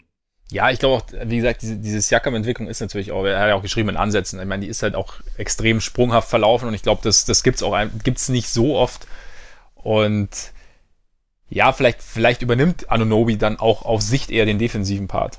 Und man holt sich fürs Offensive noch irgendwas anderes dazu, je nachdem, wie, da die Entwicklung ist. Aber so ganz, ganz die Entwicklung würde ich ihm jetzt, glaube ich, nicht zwingend zutrauen. Aber da kann man sich natürlich auch täuschen, wie du sagst, wenn man bei jungen Spielern ist. Starting Five? Äh, Lowry, Paul, Anunobi, Siakam und dann das Platoon wie letzte Saison. Ibaka, Gasol, wahrscheinlich meistens Gasol, manchmal Ibaka. Ja. Ja, habe ich genauso. Spannende Geschichte, Bleib. die wir da draus machen gerade. Damit könnten wir eigentlich zu den Knicks gehen. Machen wir das doch. Wo würdest du sie einordnen? Lotterie. Lotterie. Ja, würde ich auch tun. Warum erzählen wir gleich? Viel interessanter finde ich dein Tier. Das Huhn ohne Kopf. Bisschen gemein. Ja, Nein, das, ja, es ist der, der Hühnerhaufen. Der Hühnerhaufen. Ich habe äh, ich hab die Seagulls. So, die, sie stürzen sich irgendwie auf alles, was interessant aussieht. Klappt oft nicht, aber kann auch mal gut gehen. Ja. es ist, ist besser, ja. Das passt ganz gut, ja. ja. Und irgendwann sind es dann doch nur ein paar Power Forwards. Und irgendwann sind es eben, eben. Sah auch gut aus. Und hat, noch ein paar mehr. Ja, es hat gut funktioniert. Aber wer weiß, vielleicht geht es auch irgendwann gut. Ich meine, auch, auch eine Möwe hat man. Krass übrigens, apropos Möwe, kurze, so in Cornwall, unfassbar viele Möwen immer am Strand unterwegs und teilweise, da war, so, da war eine Familie mit kleinen Kindern, oder keine Ahnung, was waren die, so drei, vier oder so, oder eine Mutter mit den, mit den zwei Jungs. Und der eine, der ältere war, glaube ich, oder der ältere war vier oder fünf oder so. Und dann, die haben sich Fisch und Chips geholt und diese Möwen, die sind echt, also deswegen stürzen sich auf alles. Also der Junge hatte die Pommes in der Hand und die Möwe kam quasi und hat sie ihm aus der Hand weggefressen. Das muss ich mal geben. Das ist bitter. Ja, den, das ist echt krass. Für den, Kleinen war das, für den Kleinen war das echt ein bisschen traumatisierend natürlich. Da kam ja, dieser riesige Vogel. Aber das wäre, deswegen meine, ja, ich habe Möwen sind bei mir noch sehr präsent. Nachdem ich das ja, du, mir hat in Venedig mal frontal eins auf den Kopf geschissen. Ja, eine Möwe. Von daher, das ist äh, auch innige Freundschaft. Die, die, sind, die sind schon relativ dreist. Sie sind dreist, aber das bringt ja Glück, habe ich gehört. Ja, aber vielleicht redet man sich das auch nur ein, um sich gerade schön zu reden, dass einem eine Möwe auf den Kopf gekackt hat. Das kann natürlich sein. Deswegen mag ich die Knicks nicht. ja, genau, ja, genau, genau. Ja, ja. Äh, die Knicks. Knicks sind schon relativ klar in der Lottery, oder? Also das war jetzt bei das äh, Team, bei dem ich mir da, äh, am wenigsten schwer getan habe, was die, was die Einteilung anging. Ja, also sie sind halt. Ich finde, es sieht schon ein bisschen nach soliderem Basketball vielleicht aus als die letzten Jahre, aber ich meine, wir haben die, die Power Forward-Ansammlung, haben wir schon mal angesprochen, da gibt es recht viel. Dann hast du natürlich auch noch junge Spieler, die eventuell auch hin und wieder auf den, zumindest auf der 4 aushelfen könnten. Ich finde es ganz gut, dass sie jetzt, dass sie jetzt solider spielen wollen. Also, dass sie, und dass sie auch so dieses Ding, wir versuchen jetzt wir wollen jetzt nicht mehr so richtig stinken, sondern wir versuchen jetzt irgendwie so halbwegs guten Basketball zu spielen oder zumindest so einen soliden Basketball zu spielen, aber die Frage ist halt, ob sie jetzt damit wirklich nachhaltig ein Gerüst bauen, so jetzt plump gesagt nach Vorbild Netz, mit dem du dir auf Dauer irgendwie einen Superstar angeln kannst und zwar nicht nur wegen dem Namen New York Knicks oder dem der Stadt New York oder dem Madison Square Garden, sondern einfach aufgrund der Arbeit, die du ablieferst. Und ob das halt, ob das nachhaltig ist. Und da bin ich mir halt jetzt nicht so wahnsinnig sicher, weil sie haben sich halt, sie haben sich jetzt Spieler geholt. Also sie haben, ich finde, sie haben teilweise schon gute Spieler geholt, teilweise aber auch halt mit Randall und Portis gute Spieler mit, mit Fragezeichen, die sich auch noch selbst beweisen müssen. Portis hat einen Einjahresvertrag. Ich weiß auch nicht, was, das ist halt auch so ein, klar, es ist irgendwie Füllmasse und klar gibt es ja auch einen gewissen Floor, aber wenn du einen, wenn du eigentlich ein junges Team hast oder junge Spieler hast, die du entwickeln willst und dazu noch so einen mittelalten, in Anführungszeichen, Spieler, der sich beweisen muss, dann kann es sein, dass der auch den ein oder anderen Touch wegnimmt, den er dir eigentlich nicht wegnehmen sollte. Und ich weiß nicht, ob das, ob diese Strategie so nachhaltig ist. Ja, ich meine, es sind ja diverse Leute jetzt geholt worden, bei denen man eigentlich sich ziemlich sicher sein kann, dass sie keine allzu lange Zukunft bei den Knicks haben werden, aber wo es halt auch einfach einerseits darum ging, so ein äh, sagen wir mal, einen 8 Millionen Deal wie ein Peyton oder Ellington haben oder auch von mir aus einen 15 Millionen Deal wie ein äh, Morris und, und Portis bekommen haben. Das sind ja, einerseits sind das im Zweifel tradebare Verträge. Das, äh, ja. das sind so welche, die man eigentlich immer relativ problemlos involvieren kann. Da hast du nicht die Thematik wie bei, wie bei Lowry oder so, dass du da ähm, 35 Millionen irgendwie matchen musst, sondern hast was zu bewegen, wenn halt irgendwie sich Möglichkeiten bieten. Deswegen sehe ich das an sich nicht so kritisch. Ähm, und ich glaube, was so das, das äh, Wegnehmen von Touches angeht, ich meine, das, das spielt schon eine Rolle, aber gleichzeitig man, man will, glaube ich, auch keine Situation haben, wo man jetzt dann nur sagt, okay, Jugend forscht, macht euer Ding und wir haben quasi gar keine sonstige Kompetenz da. Und da ist halt dann, also ein Taj Gibson ja, zum Beispiel macht da dann wieder wesentlich mehr Sinn. Und ein äh, Morris genau. vielleicht sogar auch. Man, man hätte, man hätte nee, das, nicht so das, viele holen müssen, aber sie werden nicht alle da bleiben. Nee, erstens das. Genau, nee, erstens das und aber zweitens genau, also ich meine jetzt nicht, dass man einfach den, den Jungen den Ball geben soll und, und macht mal, sondern einfach so eben, also Taj Gibson zum Beispiel, Wayne Ellington finde ich auch keine schlechte Verpflichtung, Peyton finde ich auch keine schlechte Verpflichtung, nur halt eben diese, diese speziellen Spieler, die halt noch was zu beweisen haben, die selber sich irgendwie auch selber vielleicht ihre Rolle noch suchen, die dann, die dann aber eventuell in dieses Gefüge nicht so richtig reinpassen. Da könnte es halt für mich ein bisschen knarzen, beziehungsweise es könnte für die, für die Jungen so ein bisschen schwierig werden. Zumal ja auch bei denen so ein bisschen die, die ordnende Hand fehlt, finde ich. Also wenn du jetzt halt auf, also derjenige, der jetzt, der den Ball verteilt, das sehe ich halt auch so ein bisschen, das sehe ich auch ein bisschen kritisch, so beim, was die Entwicklung der Jungen angeht. Also Barrett, zumindest am College, was man so gehört hat, wirft ganz gerne. Knox ist jetzt nicht der Riesenplaymaker. Dennis Smith, auch eher der Scornde wer schaut, dass, dass die basketballerische Entwicklung auf dem Feld irgendwie vorangetrieben wird? Coach. Wie, oder wie siehst du da die. Coach. Wäre wär ein Ansatz, aber wie funktioniert es auf dem Feld? Da wird es schon relativ viel natürlich davon abhängen, was Smith macht und auch was, was Peyton machen, so im Sinne von, von Playmaking. Aber für mich ist das eigentlich, für mich ist das jetzt im ersten Schritt noch nicht so das Problem, weil die, die Knicks sind ja noch weit davon entfernt, irgendwie ein fertiges Team zu haben. Deswegen ist auch irgendwie dieses Konstrukt für mich gar nicht so entscheidend. Also wichtig ist ja jetzt erstmal, dass man halt einen Barrett hat, der sich irgendwie entwickeln soll und vielleicht dann noch einen Smith. Und alle anderen sollen ja in erster Linie mal zeigen, können wir koexistieren oder passt das nicht so gut? Und das ist für mich alles, also die Knicks sind im Prinzip so das ist wie so eine Spielwiese. Die sind noch für mich noch sehr weit davon entfernt, ein funktionierendes Basketballteam zu sein. Da, da bin ich absolut bei dir. Das Einzige ist nur die Frage, wie, wie gestalte ich meine, also für mich zumindest ist die Frage, wie gestalte ich meine Spielwiese? Gestalte ich meine Spielwiese komplett offen und äh, fördere damit auch so ein bisschen Chaos oder gebe ich zumindest so gewisse Leitlinien vor und habe so eine gewisse und wie gesagt, deswegen finde ich die, die, die Verpflichtung von einem, von einem Taj Gibson, der sehr, sehr positive Präsenz hat, der auch äh, unaufgeregt ist, der dann auch die Jungen vielleicht mal zur Seite nehmen kann, finde ich extrem gut. Ich finde auch Peyton, finde ich, äh, ergibt in dem Ding durchaus Sinn. Dass, da, dass das jetzt nicht alles funktionieren muss, was die, was die nix kommende Saison machen, das steht für mich genauso außer Frage. Also es kann ja auch gar nicht alles funktionieren. Und dass gerade Barrett sich entwickeln soll, dass sie sich gerade äh, Dennis Smith nochmal genauer anschauen, oder was heißt nochmal, dass sie sich Dennis Smith genauer anschauen wollen, dass der sich auch entwickeln soll, ist klar. Aber trotzdem denke ich mir für mich, wäre da eben auf dem Feld auch so ein bisschen mehr Struktur, einfach, dass sich die, die Jungen auch und, also mit, unter, ja, mit ein bisschen mehr Struktur ausprobieren können und da vielleicht sich auch schon, und da sich dabei sich vielleicht auch nicht gewisse Dinge angewöhnen, die du ihnen später wieder schwer oder die du ihnen später abgewöhnen musst und die vielleicht teilweise wie, auch schwer wie, abzugewöhnen wie stellst du dir diese Struktur das vor? Also was, was, äh, was, was fehlt dir da? Einfach ein, mir fehlt da, mir fehlen da ein, zwei Spieler, die so ein bisschen die das, das Spiel ordnen können. So ein bisschen. Muss, muss nicht, die nicht viel den Ball in der Hand brauchen, die aber so ein bisschen. Du hast es ja am Freitag gesagt, ich, ist jetzt der erste, der mir einfällt, der auch keine Alternative wäre, aber äh, wäre dieses Team mit Andre Miller besser? ja, wahrscheinlich schon. ja. Sowieso äh, immer. So, Nein, und natürlich ist es auch so ein bisschen Idealvorstellung, das weiß ich schon auch, aber es, es kommt mir halt noch so ein bisschen sehr, also sehr zusammengewürfelt vor und ich weiß eben nicht, ob es so nachhaltig ist, so okay, ja, und natürlich wird der Coach da irgendwie eine Idee haben und vielleicht sieht es am Ende dann auch irgendwie besser aus, also als ich mir das vorstelle für die, für die Jungen. Aber es wäre halt, gerade wenn ich, wenn ich junge Spieler habe, die selber gern, gern abschließen, hätte ich vielleicht auch gerne einen, einen älteren, der so ein bisschen dafür sorgen kann, dass Mike Conley wäre auch super. oh Gott, das, ich bin sehr froh, dass er wär, nicht da ist. Wäre wär, wär nur für, für Mike Conley wäre es nicht so cool wahrscheinlich. Nein, aber so einfach so ein, das, das wäre jetzt so meine, meine Idealvorstellung. Aber auch Idealvorstellung. Ja.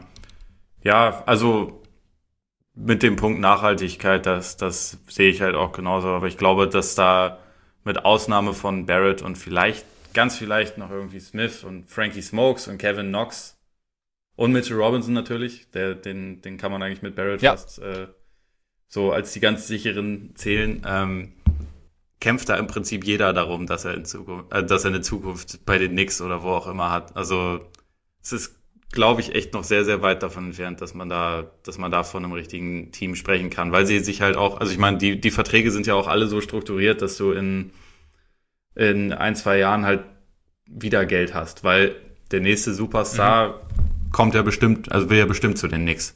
Das ist ja, also das ist ja seit, seit Jahrzehnten eigentlich die, die äh, Herangehensweise. Und das finde ich eigentlich an diesen ganzen Verträgen auch mit das Sinnvollste, dass sie zumindest so strukturiert sind, dass man halt immer diese, also man, man hat sich keine Langzeitverpflichtungen irgendwie reingeholt. Ja. Nein, also das, dass, dass, sie, dass sie die Verträge so abgeschlossen haben, dass da, dass da ein gewisser Spielraum bleibt, verstehe ich auch. Wie gesagt, ich, es geht mir einfach nur darum, ich finde, ich, ich, ich weiß nicht, ob es granatenmäßig smart ist, sich, wenn man junge Spieler hat, die sich entwickeln sollen, gleichzeitig andere Spieler reinholt, die sich eher noch beweisen wollen, weil ich nicht weiß, ob das dann eben zu Reibereien führt, die für die Entwicklung der jungen Spieler, die man ja eventuell, also zumindest wenn du jetzt, sagen wir Barrett, die für die Entwicklung vielleicht nicht zwingend förderlich ist. Aber vielleicht täusche ich mich da auch komplett.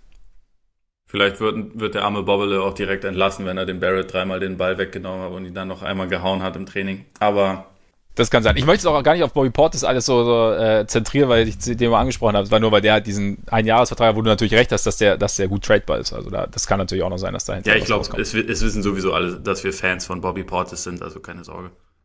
Wir sind, ja, wir sind wirklich große Fans von Bobby ja. Portis. Also. Wie sehe deine Starting Five der, der Knicks aus? Meine Starting Five der Knicks sehe aus äh, Elfriede, dann Barrett, dann Knox, Randall, Robinson. Ja, ich habe Smith auf Point Guard, irgendwie würde es mich wundern, wenn sie dieses eigentlich ja doch immer noch recht große Talent nicht nochmal zumindest ins Schaufenster stellen oder nee, das ist eigentlich falsch gesagt, ihn eher ausprobieren, ja. weil ich meine, Peyton hat jetzt in seiner Karriere noch nicht so viel gezeigt. Da setze ich dann doch eher auf das Potenzial. Ähm, Barrett auf der 2 habe ich auch. Auf der 3 entweder Knox oder, oder Morris. Auf der 4 Randall und auf der 5 Robinson. Ich habe auch, ähm, ich glaube nicht, dass, dass dir jetzt Peyton die große Spiele gewinnt, aber wie gesagt, es ist halt auf, aufgrund dessen, was ich vorher gesagt habe, einfach so ein bisschen, bisschen mehr Aufbau, bisschen weniger eigenes Scoring an der Seite von Barrett.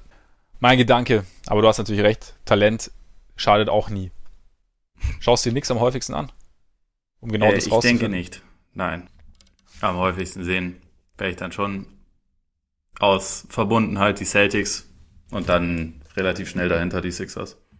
Weil das für mich schon so mit das interessanteste Team der NBA ist für die kommende Saison.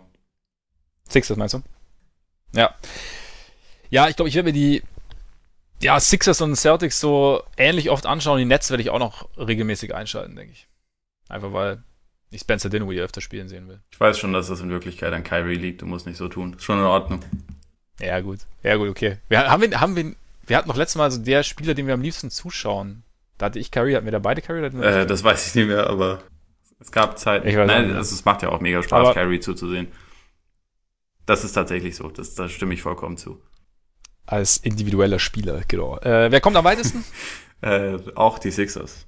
Sehe ich auch so. Äh, Bold Prediction hattest du schon, ne? Ja, also das mit Jalen Brown habe ich schon gesagt. Und ähm, ja. ich meine, das ist nicht als Bold Prediction qualifiziert, aber das, dass man von Kyrie hören wird. habe ich mir noch mit aufgeschrieben. In, in welche Richtung auch immer. ja. Ja, finde ich gut. Äh, ich habe äh, Gordon Hayward spielt wieder All-Star verdächtig. Oha. Das ist wirklich bold. Das ist wirklich bold und äh, ist halt auch wie, wie bei Kevin Durant, der in drei Jahren das Alpha-Tier ist, bei mir auch so ein bisschen einfach der Wunsch. Äh, ähm, aber ich könnte es mir auch vorstellen, wie gesagt, das ist halt, ich glaube einfach, dass da die Möglichkeit durchaus besteht. Und ich entscheide mich jetzt dafür, dass es funktioniert. Läuft. Weil er ja All-Star-Caliber-Talent ist, sozusagen. Finde ich gut. Könnte ich mitarbeiten. Können Sie mitarbeiten, ne? Habe ich mir auch gedacht. Wie gedacht, zum, zum Abschluss nochmal versöhnlich. Nachdem wir jetzt die Zwei-Stunden-Marke geknackt haben, würde ich sagen, können wir an dieser Stelle auch Feierabend machen, oder? Ja. Auf jeden Fall. Dann bedanke ich mich recht herzlich für euer Zuhören, für eure Geduld, falls ihr noch dran seid. Falls ihr nicht mehr dran seid, hört ihr das jetzt auch nicht. Deswegen gehe ich gleich dazu über, denen, die noch dran sind, zu sagen, dass sie uns natürlich gerne Rezensionen auf iTunes hinterlassen können. Also schreibt da gerne, was ihr von dieser ganzen Geschichte hier haltet. Am besten natürlich positiv. Das hilft uns noch mehr, aber es hilft uns so oder so. Schaut bei Patreon rein, wenn ihr wollt. Lest Oles Buch. Und dann hören wir uns hoffentlich nächste Woche wieder, wenn es dann heißt, willkommen in der Northwest Division. Denn es gibt keine Umfrage mehr. Es gibt nur noch eine letzte Division. Vergesst natürlich unsere Umfrage zum Renaming der Atlantic Division nicht. Und jetzt würde ich sagen, genießt euren Tag, euren Abend, euren Morgen und hoffentlich bis nächste Woche. Reingehauen. Reingehauen.